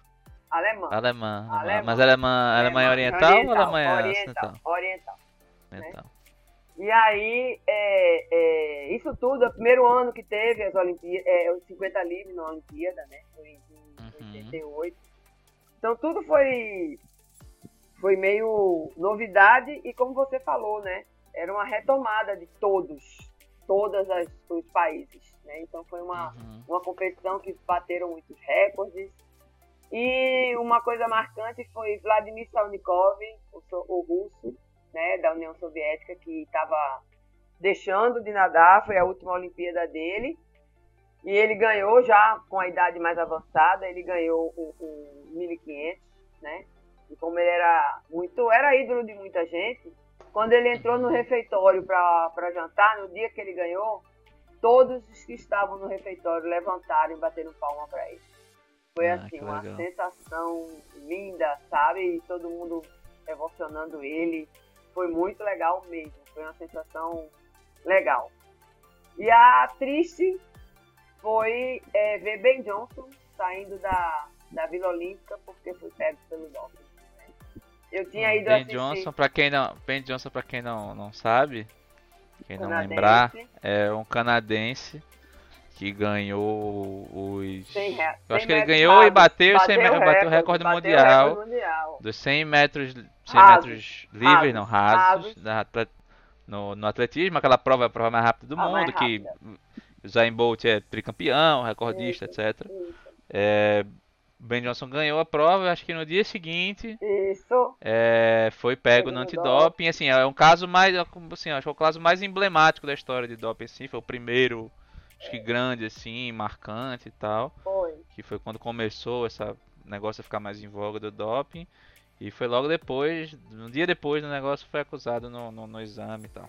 E eu tinha ido, pra- filho, eu tinha ido assistir a prova dele. Eu fui para o estádio e assisti a prova dele, né? Vi, ele era um, um monstro, né? Eu tive, eu fui ver mesmo a prova, ver mesmo Uhum. depois na, na no telão, porque é tão rápido. Não dá pra ver. você não dá pra ver direito. Depois eu olhei, que eles repetem, né? Foi quando eu olhei e vi a prova em si mesmo. É, e tinha disputa, era, era ele um Era ele americano, Carl não me Lewis. lembro, que era... Carl Lewis, Ca- é, Carl Lewis. Esse mesmo. isso. E aí, É, porque eles que nem Fórmula 1, né? Fórmula 1, você vai assistir Fórmula 1, você não vê porra nenhuma. é verdade, é Você verdade. só ouve o barulho. E uma coisa também que foi bom pra mim na, em Seul, eu ter ido visitar a maior igreja evangélica de, do mundo, de Po Yang-su. Na época, um, um, um- um pastor bem famoso, e eu fui lá, ouvi, Carl Lewis deu um, um testemunho dele lá no, no- Tá, nessa conferência. porra, isso eu não sabia não, mãe. É, mãe, foi. Agora eu me veio na minha cabeça e eu me lembrei disso. Fui com, até com a com Mônica, acho que foi Mônica Rezende que foi comigo. A gente foi para essa Uhum. enorme, um, um tempo enorme, foi muito legal, muito legal mesmo. Ver lá a- ele falando da, da, da, da conversão dele, Carl Lewis, foi bem interessante. Como é que você entendeu que falando inglês? Ele é, é, tinha um, um fone lá, um negócio lá, eles, eles faziam a, a tradução. Ah, sério? Fazer tradução simultânea? Era, na abertura que teve, na abertura teve também. Eu não, eu não Hum. participei da abertura, desfilando pelo seguinte, né? Brasil. Nadava no dia seguinte. Mas fui assistir a competição. E no assistir a competição, A competição ou, a, a- abertura, a abertura, o desfile. Eu fui É porque não, não assistir. dá pra você ir porque deve ser um. um Não, cansativo pra caralho, é muito demorar com essa cansativo, porra. demora ali. muito, fica muito tempo em pé, do lado de fora da, da- da- do estádio para esperar para entrar. E aí eu tenho que sair muito cedo da Vila Olímpica, então era Sim, todo um sim. cansaço. É, mas Eu- é, uma, é, uma, é uma coisa diferente, assim. Deve ser muito legal você Não. participar e tal. Com deve ser certeza. Eu participei, de né? Mas- to- eu participei de todas as aberturas dos pan-americanos que eu fui. Eu fui a todos, né? Participei de todas elas. E aí a Olimpíada, então, deve ser mais ainda. Mas aí eu tinha competição no dia seguinte, não podia também me desgastar tanto, né? E aí saí da, da, da Vila Olímpica mais tarde, toda fardada do, do, do, do- da, do, do uniforme da, da abertura do Brasil, mas fui para a arquibancada. E na arquibancada que tinha separado, você ganhava um- uma. Mas como é que era? Você, você pasta. conseguia entrar só porque era atleta? Você é, tinha a gente tinha ingresso? o. É Não, era? não. Tinha o, o, o crachá. O crachá você andava e, e entrava em todo lugar. Em qualquer, Entendi. em qualquer estádio de vôlei, eu assisti vôlei, eu assisti o, o, o atletismo. É, deve assisti- ter uma cota de, de assento fica reservada, né? É, pra, fica, pra isso, né? Fica, fica, exatamente. E aí ficou reservado para abertura. E aí você, na abertura, no assento, você tinha como se fosse uma, uma pasta grande de, de plástico. E lá dentro tinha várias coisas. Tinha bonequinho, tinha folder. E tinha também um, um, um objeto, sei lá como é que eu falo para você, que tinha um fone de ouvido e que você botava lá e você fazia a tradução. Porra, 88. 88.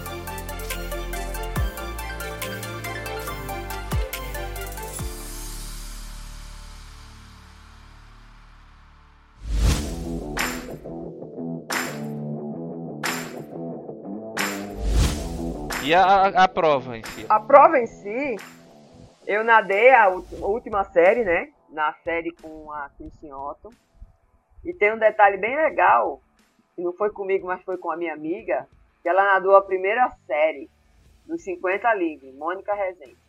E por alguns minutos ela ficou como recordista olímpica. Olímpica da prova. Que legal! ela hoje tem um, um, um, um certificado que né, dá o, o valer que ela foi é, recordista olímpica durante alguns minutos. Né? Porque assim, é, as coisas foram sendo né? batidas. Não existia. Então a primeira bateu, aí a segunda série, quem ganhou bateu, até, e foi até a última, né? E aí eu fiquei em 17 lugar e ainda teve um detalhe, fiquei empatada com outra pessoa, não lembro quem era. Era ordem alfabética pra ver quem Não, não, não. A gente nadou de novo. Quando acabou a eliminatória, a gente nadou eu e ela para ver quem iria Sério? de tarde. E eu nadei e eu ganhei. e aí levei toda a minha roupa, todo o meu material para se alguém desistisse, Sim. eu entraria. Mas ninguém desistiu. Não, também. Também já. Acho que no brasileiro eu fui, fui finalista, fui primeiro reserva. Foi. Eu fui, tive que ir, sair do hotel, Pronto, ir pra então, negócio. Exatamente. Mas ninguém, ninguém desiste de nadar. É, ninguém deixou de nadar. Só se eu acho que só se adoecesse, né? Queria deixar. É, só alguma coisa dessa, assim. Então, sei lá, a pessoa que tá nadando cinco provas, aquela é menos importante que tem, a pessoa tá. Mas é muito raro. A Olimpíada, principalmente, né? E é uma, é uma prova tão específica, 50 livres, muita gente só ia nadar aquela prova. Não tinha não ia de jeito nenhum mudar. É, e Nikita não foi pra Olimpíada, né? Não, não foi, não levaram Nikita. Foi Chitão e Dalteli. Dalteli Guimarães, que era do Flamengo, que tinha bastante gente, e Chitão, que era do Golfinho, na época, de Curitiba, que levou bastante alguns atletas lá.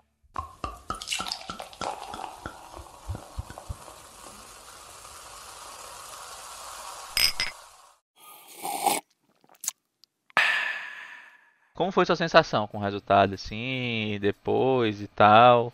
Bem, eu esperava fazer melhor, né, meu tempo. Eu esperava uhum. melhorar um pouco mais o tempo mas não veio. A melhora do tempo mesmo veio quatro meses depois. No Troféu Brasil, de 89, foi quando eu fiz os 26-24 e os 57-67, que foram recordes brasileiros e sul-americanos. E com esse uhum. tempo eu tinha entrado na final B. Tanto que teve uma reportagem do, do jornal aqui que dizia: Adriana bate recorde com quatro meses de atraso. Puta que pariu, que filha da puta. É. E aí foi esse tempo que ficou durante 11 anos aí, os 50 livres, os 26, 24, ficou durante 11 anos como recorde brasileiro e sul-americano. E como foi é, a decisão de parar de nadar depois disso? É, assim, como eu tinha que eu, eu tinha parado, né, eu tinha trancado a faculdade, eu tinha que voltar a estagiar, a estudar, e aí eu tinha que entrar no campo, já que eu não tinha, não tinha, vamos dizer, salário, né? Não era, era mais amador do que qualquer coisa, eu precisava começar a trabalhar. E outra, eu sabia que para manter o que eu estava, né, como eu estava, né, primeiro lugar, recordista, eu tinha que treinar muito.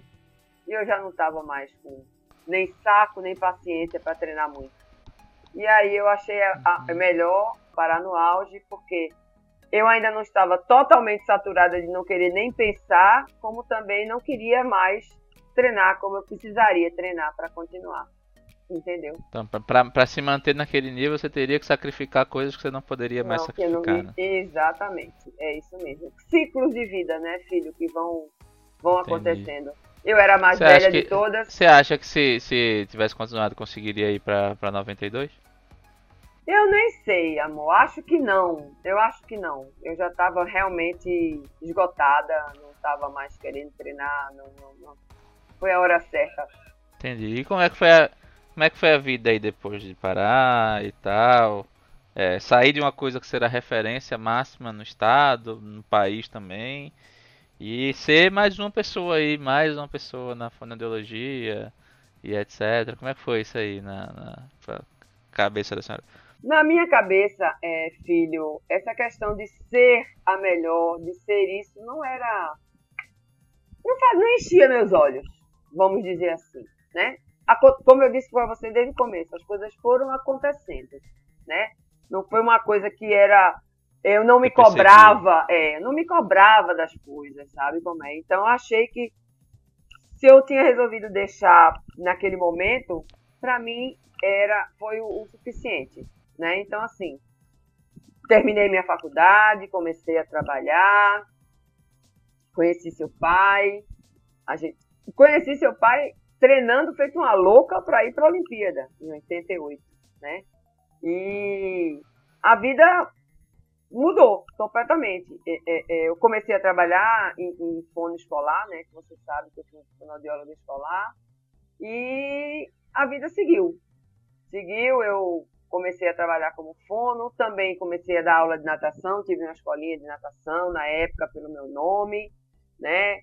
Foi quando foi aonde você aprendeu a nadar, na minha escolinha, natação Adriana Salazar. É, depois não deu certo, comecei a trabalhar como coordenadora pedagógica numa escola e depois segui para outra coordenação pedagógica em outra escola e a, a vida foram ciclos, sabe? Foram ciclos de, de, de, de mudanças de algumas coisas na minha vida. Então foi tudo vivido intensamente, mas é, com alguns ciclos de vida. Eu acho que o por isso o escolher da minha música, uma nova história. A senhora fala muito de Deus, a senhora tem uma relação com Deus que eu acho muito, muito bonita, assim, muito legal. Eu queria saber como é que foi que começou isso na sua vida, como é que a senhora enxerga Deus, a sua relação com Ele. Fala um pouco disso aí. É, é, eu, fui, eu sou é assim, eu era católica, né? Porque cresci numa era católica, católica, católica, né? católica, apostólica, Apostólica romana, romana. bem ferrenha, né? Você sabe, se revestia Nossa Senhora do Carmo, enfim. Em 81, eu fui convidada para fazer encontro de jovens conquistas da Igreja Episcopal. E nessa igreja eu me encontrei, porque eu vi uma outra maneira, um culto diferente, um louvar diferente, e eu me encontrei.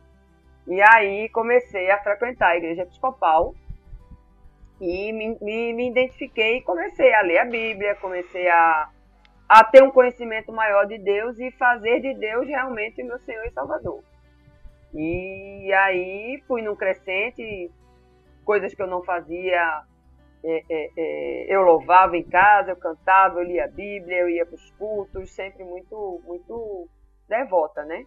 Algumas pessoas, amigas, principalmente da minha mãe, perguntavam como é que minha mãe deixava eu ser evangélica. Olha, e aí, mais uma vez, Dona Bebé, muito sábia, dizia: foi a maneira que ela encontrou a Jesus. O que é que eu quero mais da minha vida? E ia comigo, comecei lá com Paulo Garcia, com o bispo, que hoje é arcebispo. Ela ia comigo às vezes para a igreja, gostava muito dele, né? Me casei com seu pai na igreja episcopal, foi aonde eu o conheci no encontro de jovens. E, e aí foi só um crescente mesmo, de, de confiar, acreditar e saber que tudo é por ele, para ele e com ele. Então, hoje realmente eu tenho uma, uma confiança muito grande no Senhor. Acho que Ele é o realmente é o que comanda a nossa vida. A gente tem que realmente entregar a nossa vida a Ele, que Ele sabe. E todas as coisas que aconteceram, muitas coisas que aconteceram na minha vida, eu vejo fielmente, fielmente a fidelidade dele para mim, sabe? Eu não tenho, não tenho outro caminho. Não existe outro caminho. O caminho é Jesus. Se a senhora pudesse escolher um versículo da Bíblia, qual seria? No Romanos 12, 12, 2. E não vos conformeis com este século, mas transformai-vos pela renovação da vossa mente, para que experimenteis qual seja a boa, agradável e perfeita vontade de Deus. O que, é que, que, é que significa isso para você? O que, isso quer dizer? E a gente tem que renovar nova, no, nossa mente o tempo inteiro, porque o mundo está aí nos levando, é, nos mostrando tanta coisa, né? Que a gente está tendo sempre que renovar nossa mente para é, é, ter conosco, na nossa cabeça, que a gente tem que seguir ao Senhor, saber que a vontade dele é boa, mesmo perfeita e agradável, mesmo que a gente não entenda o que a gente está vivendo hoje, a gente tem a certeza de que o melhor ele está fazendo por nós. Então essa renova, renovação da mente é de você buscar mais a Deus, você é, entregar mais, confiar mais, ter mais intimidade com Ele para que você ele, cada vez mais o Espírito Santo possa lhe renovar essa mente e lhe trazer essas respostas que às vezes a gente não tem. Entendi. Sei que a senhora falar aquela é, entrega o teu caminho ao Senhor, confia nele, o mais ele fará.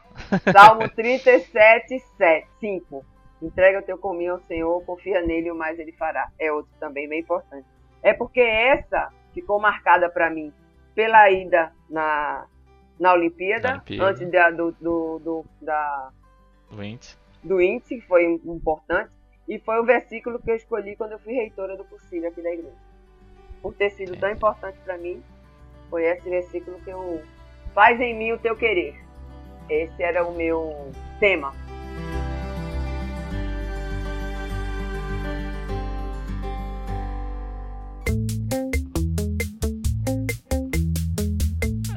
A senhora fez fono por causa da tia? Minha avó, minha tia, mãe, irmã da minha mãe.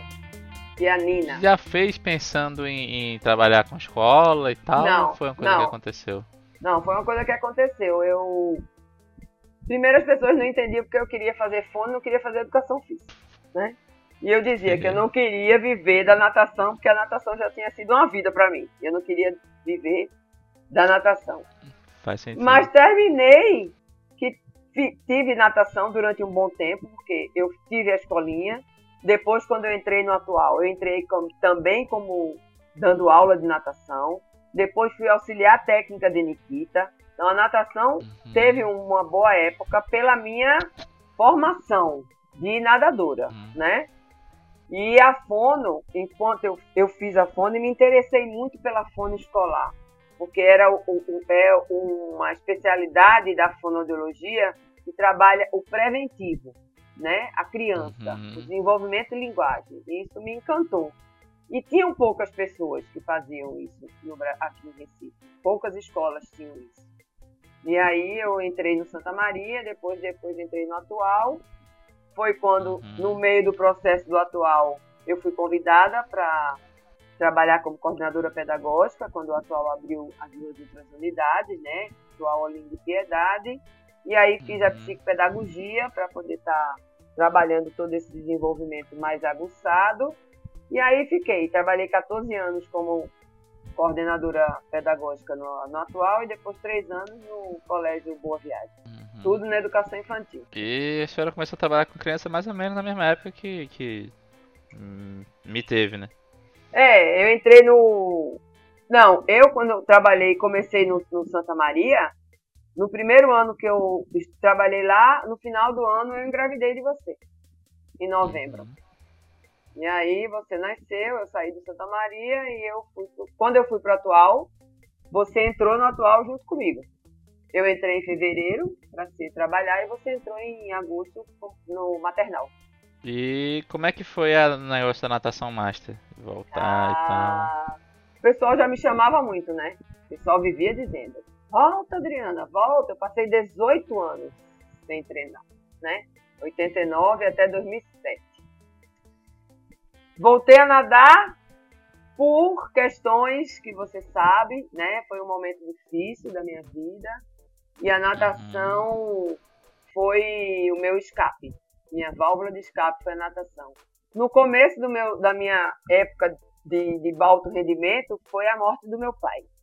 A morte do meu pai, a natação foi a minha, minha válvula e foi a, o meu incentivador, porque sabia que ele uhum. gostava.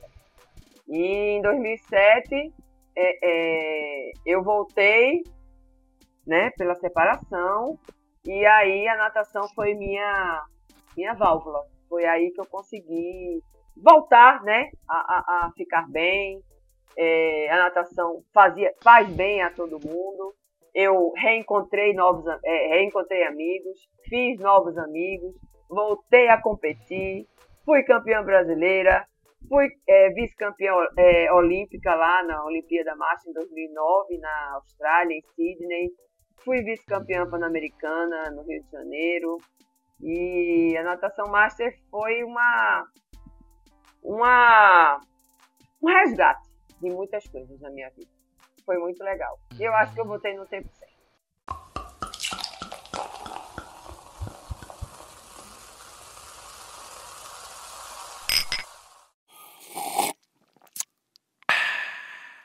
Sobre ser voluntária no, no, no Pan-Americano e o caso lá de Rebeca Guzmão. Eita, Jesus, é. É, um, é um, uma situação bem delicada, né? Que foi delicada na época, mas foi é, é, um momento bem assim.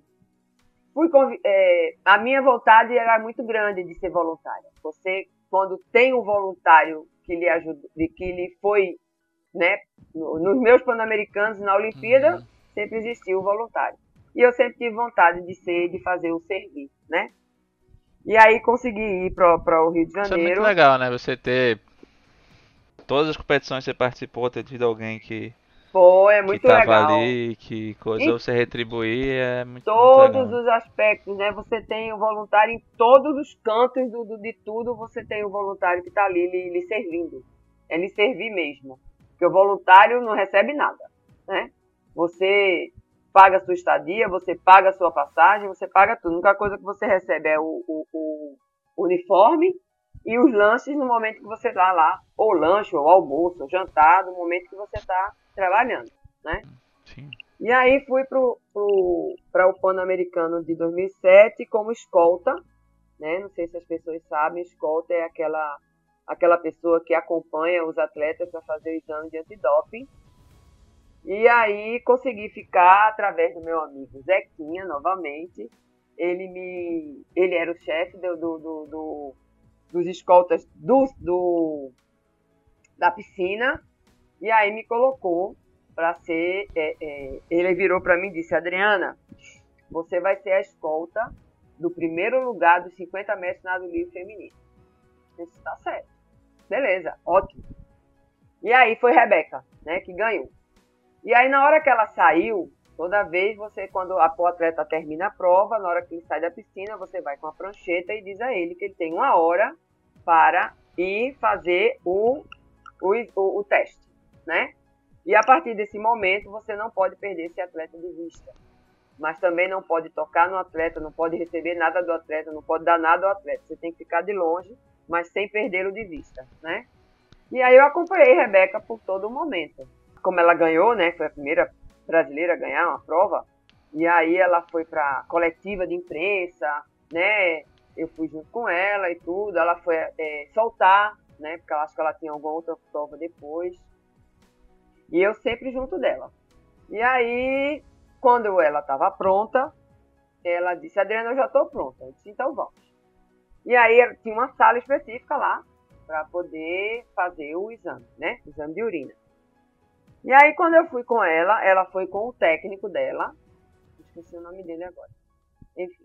Quando eu fui entrando na, na sala, que tem uma antessala com as cadeiras, uma, um, tem sempre é, água, Gatorade, as coisas né, naqueles, naquelas grandes geladeiras, né? Porque precisa beber água ou tomar líquido, né? Para fazer a para urinar. E aí, quando eu fui entrando nessa sala, a coordenadora do, daquele, da piscina disse, olha Adriana, tem muita gente aí dentro, não precisa você entrar porque tem uma pessoa lá dentro para poder fazer a coleta da urina de Rebeca. Aí não vai precisar? Disse, ela disse, não. Então tá bom. Eu não sabia, fiquei sentada no, no, no, na, no corredor, conversando com as outras pessoas que estavam ali. Quando ela saiu, Rebeca disse, Poxa, Adriana, por que tu não entrou? Eu disse, não, porque já tinha outra pessoa lá que podia fazer a coleta e eu fiquei por aqui, disseram que eu não precisava entrar. Acabou. Falei pra Zequinha, a Zequinha perguntou como é que tinha sido. Eu disse, olha, Zequinha, não, não fiz porque aconteceu isso, isso, isso. Ele disse, como? Eu nunca vi uma coisa dessa. Bem, foi assim que aconteceu. Enfim, acabou, fiz outras e eu, essa foi a única que eu não fiz toda. Todas as minhas escoltas, eu pegava, avisava o atleta que ele tinha que fazer, fazia a coleta, fazia todo o processo até, até o final. Essa foi a única que eu não fiz. Mas enfim, quatro meses depois, eu estou trabalhando, liga esse meu amigo Zequinha. Adriana, soubesse do que aconteceu? Eu disse, não, o que foi? Disse, é, o DNA do exame que Rebeca fez nos 50 livres deu diferente do dela. Como? Pois é. Deu diferente do dela. E você foi que fez a escolta dela. Eu disse, sim, Zequinha, mas tu lembra que foi é, aquela que eu não finalizei, que eu não entrei? Ele fez, eita, meu Deus, vou entrar em contato com você. Eu disse, pode entrar, eu não tenho o que falar, não. É, Foi isso que aconteceu. E aí, nessa mesma hora, acho que não deu 10 minutos, ligou é, Paulo Moraes. É o jornalista da Globo. Ligou para mim. Adriana, olha, você tá sabendo que deu isso, isso, isso? Eu disse, tô sabendo sim. E aí, como é que foi? Aí eu disse, olha, aconteceu isso tudo que eu já expliquei. Contou a história toda. Contei a história né? toda pra ele. Ele fez, você diz isso pra gente? Eu disse, digo, não tem outra coisa, né? Não tem como de não dizer. Aí ele disse, eu, você tá onde? Eu disse, eu tô no colégio, trabalhando, você tá aí até que horas? Eu disse, 5 da tarde. Disse, a gente vai bater aí, vai pegar essa, essa informação com você. Ah, mas era é, de Recife, o De jornalista. Recife, jornalista daqui, Paulo Moraes da Globo daqui. Uhum. Irmão de Lenivaldo Aragão. Irmão dele. Ah, que legal. É. E aí, é, eles foram lá e eu contei. Ele me perguntou e eu contei essa história a ele. Aí ele ligou pra mim logo depois fez. Isso era numa sexta-feira. No sábado ia ter um Criação Atual. Eu tava feito doida, né? Tu imagina, Sim. porque tu lembra o que foi um uma, cria- o que era uma criação atual. O sábado inteiro de feira de ciência. E aí ele ligou pra mim e fez, Adriana, faça um favor pra mim. Se alguém, outro repórter ligar, não dê. Não fale nada não, porque vai ser um furo no esporte espetacular. Espetacular, caralho. Eu tá certo. Ligaram pra mim, eu deixei meu telefone lá, não atendi. Simone Bergman foi que atendeu e tudo isso que eu tava trabalhando, enfim, enfim, enfim. Quando acabou, aí no, dia, no, no- no domingo, teve o esporte espetacular e apareceu eu falando e tudo, aquele reportagem toda. E aí, na segunda-feira de manhã, me liga Jorge Guilherme, da Globo, agora eu acho que eu não sei se ele já tava no Rio. Adriana, oi, tudo bom? Tudo bom? Olha, você sabe que tem sua assinatura no papel? Eu disse, sei. Tem a minha assinatura na parte superior do papel, é onde a gente notifica o atleta de que ele precisa ir fazer o exame. Mas se tiver embaixo, depois que faz, falsificaram minha assinatura, porque não fui eu que fiz. Aí ele disse, tá, é porque hoje vai sair a sua assinatura no Jornal Nacional. Eu disse, mas veja isso pra mim aí, por favor. E aí ele, daqui a 10 minutos ele me ligou. Realmente, Adriano, é outra assinatura. Não é a sua assinatura, não. Era de outra pessoa. Então apareceu no Jornal Nacional a foto da A prancheta em com a minha assinatura em cima e a da menina embaixo. Que Passou. loucura da porra. Depois de um mês e pouco, me liga um pessoal do COB. Olhe, a gente vai precisar que você venha fazer um depoimento aqui no Rio, porque Puta como pariu. Ministério, o Ministério Público tinha entrado com ação de falsidade, Falsidade ideológica. ideológica. E aí eu precisei, eles me mandaram a passagem, me hospedaram, eu fui na delegacia, falei tudo isso de novo pra eles. Ficou hospedado aonde aqui? No Rio eu Onde fiquei era na. Era, Na delegacia, naquele- na- lá. Não, não sei onde era a delegacia, porque eles me pegaram no aeroporto. Me levaram pro, eu acho que o Hotel Guanabara, que fica na Rio Branco, aí na cidade. Ah, aonde, a centro. gente, aonde a gente ficava hospedado, geralmente, quando a gente ia competir. Todo mundo se concentrava, eles ficavam nesse hotel e depois a gente viajava para Sul-Americano, Copa Uhum. Latina. Sim. E aí me deixaram aí de manhã, e tomei café, lá, lá, fiquei lá, almocei, de duas horas da tarde me pegaram, me levaram para a delegacia, eu dei o depoimento, voltei pro hotel, de 8 horas da noite me levaram para o aeroporto, que eu voltei. Eu fui num dia e voltei no outro. E aí, depois de não sei quantos meses, chega para mim outro pedido para eu fazer aqui em Recife, como carta precatória, a mesma para eu dar para eu dar outro depoimento. E aí quando eu fui lá aqui, eu acho que foi ali no, fórum. Bezerra, no fórum, quando eu cheguei lá, o cara disse, o juiz, né, o cara, o juiz disse: "Como é que eu vou pegar o seu depoimento se não chegou nenhuma carta de, de, de acusação?" Aí eu não fiz. Aí marcou para outro dia. No outro dia, eu fiquei sabendo que de manhã o Ministério Público tirou o, o, o- a acusação contra ela. Mas eu fui de todo jeito, né? Quando eu cheguei lá, o juiz disse: Veja, eu, eu nem precisaria tomar sua, o seu depoimento, porque já foi tirado. Mas já que você está aqui, fale aí o que aconteceu. Aí eu falei tudo de novo pro juiz. E foi o que aconteceu. Então foi uma situação meio desagradável, porque assim, eu contei só o que tinha acontecido realmente. Se aconteceu alguma coisa a mais, não, não, não era eu que tinha que dizer. Mas o que é que deu no final, você sabe? Não, o, o, o, o Ministério Público tirou a acusação, ela só. É, mas ela, mas ela Perdeu, foi ela banida não- do esporte, né? Ela foi banida do Perdeu a medalha, ela, etc. perdeu, ela e as meninas do revezamento, né? Também. Não, perdeu a porque... Foi triste. Porque ela já tinha caído no antidoping antes, né? Era, era, era reincidente. Ela tinha um ano antes. É, tinha e ela já. Ela já era famosinha, né? Já, já rolava esse, É, essa conversa aí, né? E como ela Não nadava as mesmas provas que eu nadava, e eu era forte, sempre fui forte, né? Uhum, As pessoas queriam que eu a conhecesse, porque ela nadava a mesma prova que eu. Mas ela era uhum. muito mais forte do que eu. Né? E co- como outra coisa que eu coloquei, como foi a experiência de carregar a tocha? Ah, foi maravilhoso. Os dois, né? Porque eu também carreguei a tocha em também, né? 2007, né? Aqui. 2007 foi aqui em Boa Viagem. Você foi, eu nem sei se você foi. Acho que foi. Foi ali na Félix e Brito. Boa viagem foi. Foi, no, no no, Félix do, e no Brito. do Pan-Americano eu fui, que foi, Foi, na. Aqui, pertinho de viagem, casa. pertinho É. de casa. E Isso. no 2016 eu tava viajando. Viajando. Voltando, Você fez uma declaração linda e maravilhosa no, no Facebook. Maravilhoso. É, foi assim. Foi.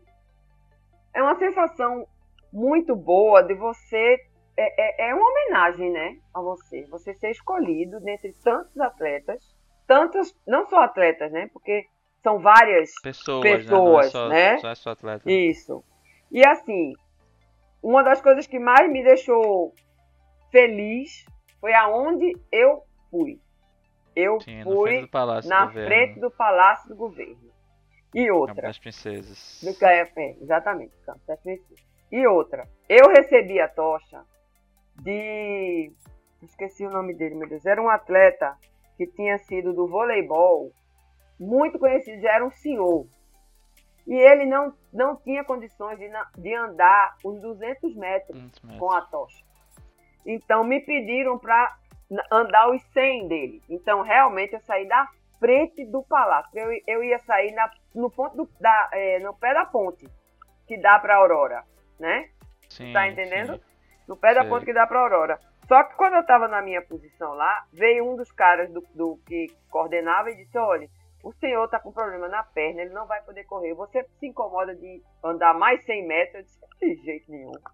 Aí fui até a, a, a frente do palácio e assim, palácio todo aceso, as pessoas comigo, sua irmã foi, os amigos meus da natação, Saraivinha foi, Rodrigo e Cirne foram, é, Lula, eu acho que do vôlei foi também.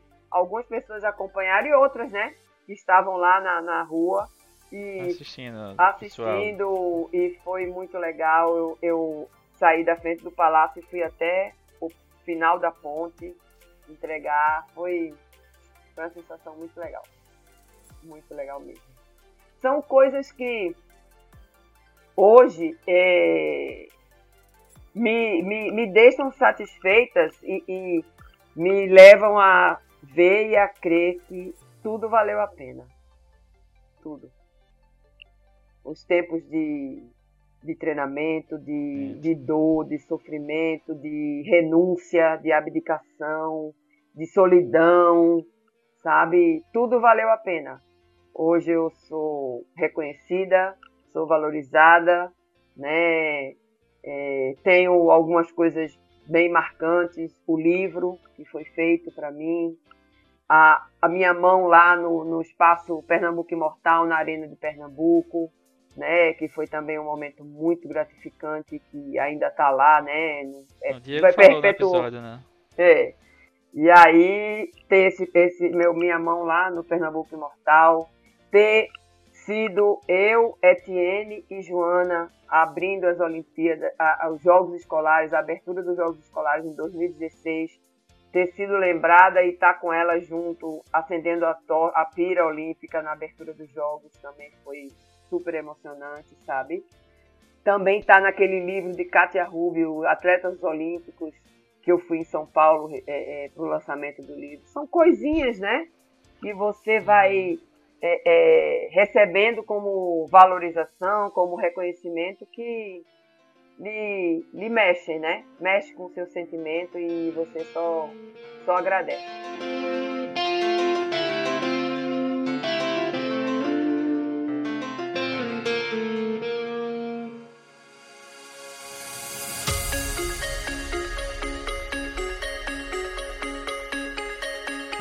Foi esse retorno aí para os esportes, né? Depois de tanto tempo, voltar a trabalhar com isso, agora de outra forma, agora ajudando aí aos, aos esportistas da atualidade, aos, a, a base aí, quem tá vindo. Como é que foi essa experiência? Como é que tá sendo, né? No caso que ainda tá sendo. É, é foi muito muito legal, né? Paulo ter lembrado de mim, ter me convidado para participar dessa nova gestão, né? Onde a gente a ordem era resgatar o esporte, né? O nosso desporto. E Felipe Carreiras, né, como secretário executivo, secretário da pasta Turismo, Esporte e Lazer, Diego Pérez como secretário executivo, e é, tem todo um, um, legado aí, né? E tá junto com essa equipe que vive ou viveu o esporte, eu tenho o esporte na, na veia, fez toda a diferença, né? A gente hoje tem um, o esporte em outro, outro patamar. Isso dito pelos próprios esportistas e próprios atletas e técnicos que hoje nos falam. Né? Então, para mim é uma gratidão muito grande poder passar para alguns atletas ou para os atletas o que foi, o que, é ser, o que é ser um atleta de alto rendimento e mostrar a eles o quanto hoje eles têm o apoio do governo. Né? Eu não tinha apoio nenhum, é, eu, eu falo muitas coisas de jogos escolares, vou dar um exemplo. Na minha época eu ficava em escola pública, dormindo muitas vezes no chão, em colchão no chão, com banheiro com a gambiarra de um chuveiro em cima de uma bacia sanitária e com bandejão, né? Bandejão propriamente dito. E hoje os atletas ficam em hotel três estrelas, tanto nos jogos escolares, né, fase estadual, como os jogos brasileiros, né? eles poder, poderem contar com tantos programas de incentivo que o esporte tem hoje, que é o Bolsa Atleta, o time Pernambuco, o Passaporte Esportivo, o Milhas Campeã, Lei de Incentivo ao Esporte, é, é, Amigos do Esporte, né, além dos jogos, né, jogos escolares, jogos paralímpicos, jogos da pessoa idosa, tantos programas que hoje tem o, o, governo galgou né, durante esses seis anos, entrando no sétimo ano de, de gestão. E também é, é, o Santos Dumont, né? Como ele está hoje. Santos Dumont é um centro de referência hoje, com a piscina muito boa, né? Não sei se alguns já que estão ouvindo vão ter condições de estarem lá dando uma olhada, mas a piscina está de alto rendimento, alto padrão. Já todo, todo, todo o parque está sendo reformado, já foi re-reformado. E ver isso, quem viveu os jogos escolares que eu vivi no Santos Dumont, a piscina era totalmente diferente, a piscina era assim, Era uma das poucas piscinas que tinha de 50, fora clubes, né? Era, acho que era a única na minha época, depois que veio o Salesiano. E ver como o parque hoje está, a estrutura totalmente diferente, é, é muito gratificante isso, sabe? E eu louvo a Deus por estar nesse grupo, por estar fazendo parte desse, desse, dessa gestão. Agradecer a todos que confiaram em mim, né? No meu nome, na pessoa que eu sou, no que eu fui, no que eu represento pelo esporte pernambucano. E saber que. e esperar que isso não, não se acabe, né? E a gente continue aí crescendo, porque o, o esporte pernambucano vai crescer junto com, com, essa, com, esse, com esse, essa visão, não é? Junto com a educação, né? Educação e esporte realmente e agradecer também a Fred Amâncio, né? Que foi meu, meu chefe também por um tempo como secretário de, de Educação e Esporte. Foi legal que a senhora pôde nesse, nessa fase final aí, né? Da, da carreira, né? Que tá prestes a se aposentar ah, aí. é verdade, fala. é verdade. Foi bom que a senhora pôde unir as duas coisas que a senhora dedicou à vida, né? Que é o esporte, no início, como atleta, e a educação, né? Então foi um negócio muito... Foi. Muito interessante. Como né? eu disse a você, filho, é fidelidade mesmo. Deus honra quem honra. Eu honro meu Deus. Eu tenho certeza que, mesmo as situações difíceis de qual passamos, tudo tem um propósito.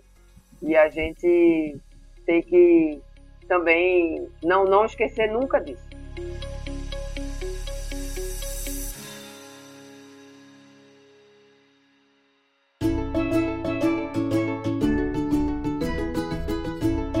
A senhora pôde viajar bastante, né? E nessa quanto atleta e etc.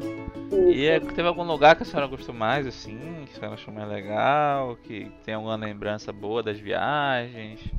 Mas é. coisa, fora Seul, que a senhora já falou e tal, mas tem outros aqui, San Juan, Turim, Caracas, ah. Edmonton, Canadá, Madrid, Indianápolis, Zagreb. É, teve Roma, né? Que a senhora foi, todos, foi, foi, só não foi na África, eu acho, né? Pelo, é. que eu entendi, pelo que eu entendi aqui. É, não, fui na África não. Foi Seul, foi Espanha, Itália, é, França eu fui depois, não fui com a natação não. Fui depois. E aqui no, no, no América do Sul foi quase todos os, os, lugares, né? Todos os países. E assim, cada um tem um, um pouquinho, né? Assim, encantada com a Itália, né? A Itália é linda. Sydney que eu fui já master, já, já no master, fiquei encantada com aquela cidade. A cidade é, é maravilhosa, é muito é, é, muito parecida conosco aqui, né? Porque é praia, é, é, é, é o porto, as, as coisas de, de, de, de, ter aquelas, aqueles locais de, de, de bares nos, nos, nos, lugares assim. É bem, bem, bem interessante. E assim, cada lugar teve um, um quê especial. Não tem como. Você chegou em Medellín? Foi, Medellín duas vezes. Duas Quando vezes. Foi?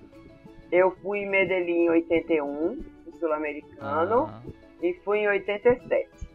No Como é que tava parada lá na época? Como e... assim? Medellín é a cidade de Ah, sim. né? É, Medellín em 81 a gente andava com batedor. Na, a gente andava, o ônibus tinha batedor na frente e atrás para levar a gente para pra, pra, pra competição e pro hotel. A gente quase não sai. Eu não conheci praticamente nada. Porque era da, do hotel pra piscina, da piscina pro hotel. Soy el fuego que arde tu piel. Soy el agua que mata tu sed. E assim, mas vocês iam, o pessoal já falava que não ia fazer nada, que ia ser assim, é, assim porque... Assim, é, porque... Porque a gente nem sabia por quê, na época sabia que a gente ia e não me ligava para isso não. La garganta que ansio mojar, que temo ahogar de amor.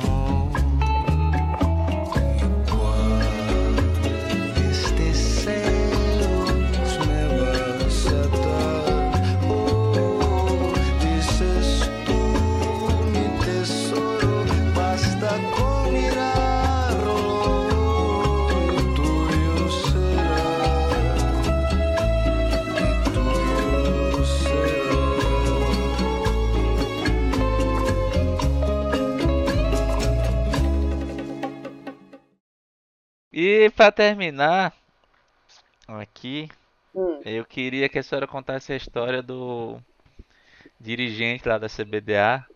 Se Ah. quiser até falar quem foi, não sei, não tem no livro, mas se você falar quem foi, pode falar.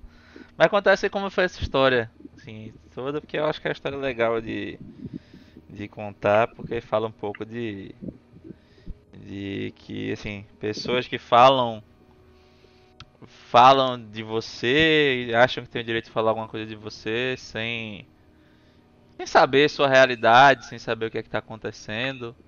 Hum. E o, como você, apesar disso ser ruim, como você pode tentar usar isso pra, Melhorar, pra, superar. pro bom. É, tem, você pode tentar transformar essa, esse empurrão aí num, num impulso para fazer algo de positivo. É. É, antes do Troféu Brasil de 85, eu, no Natal de 85, Só dando um panorama, no 85, você começou, você foi campeã brasileira absoluta a primeira vez em 79, então você já tava assim há 6 anos eu, aí. aí foi 79, 80, 81, 82, 83, 84, 85. Já era o sétimo ano, né? E já é, é, eu tive um sarampão. Sarampo mesmo de, de, de 40 graus, de eu ficar 15 dias sem treinar. Mais ou menos uns 15 dias antes da competição do Troféu Brasil. E eu fui nadar, nadei os 50 livre e 100 livre.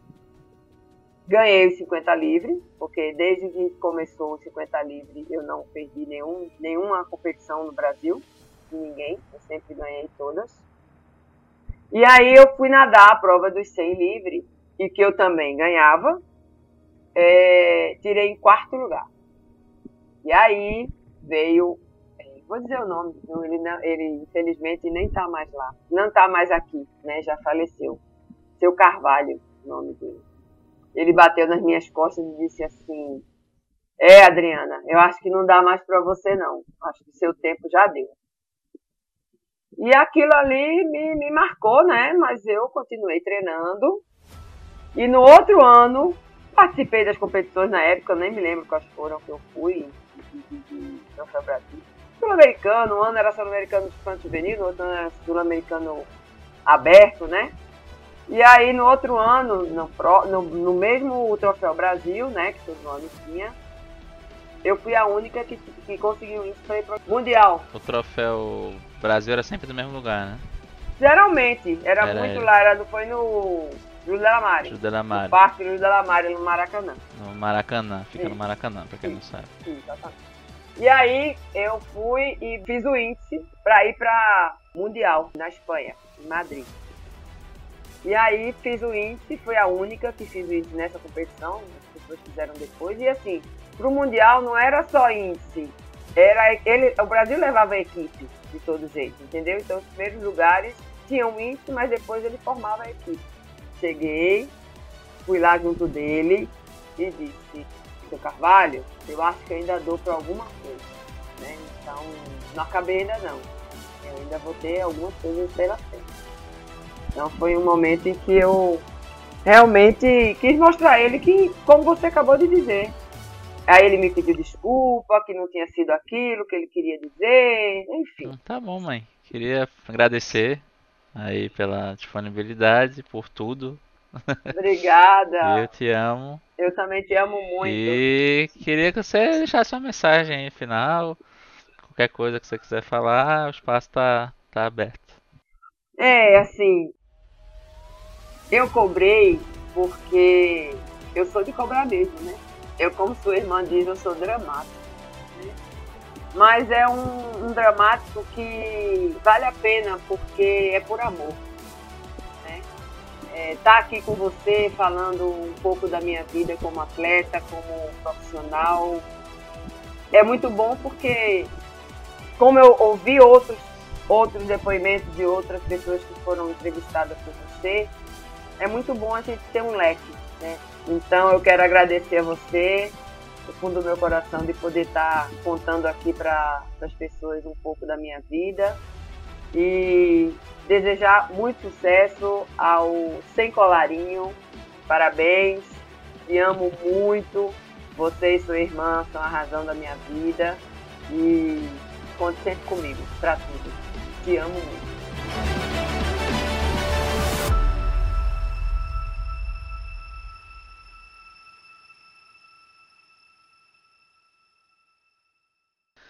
Apesar de ser seu filho, Teve coisas que você nem sabia, coisa. né? É, exatamente.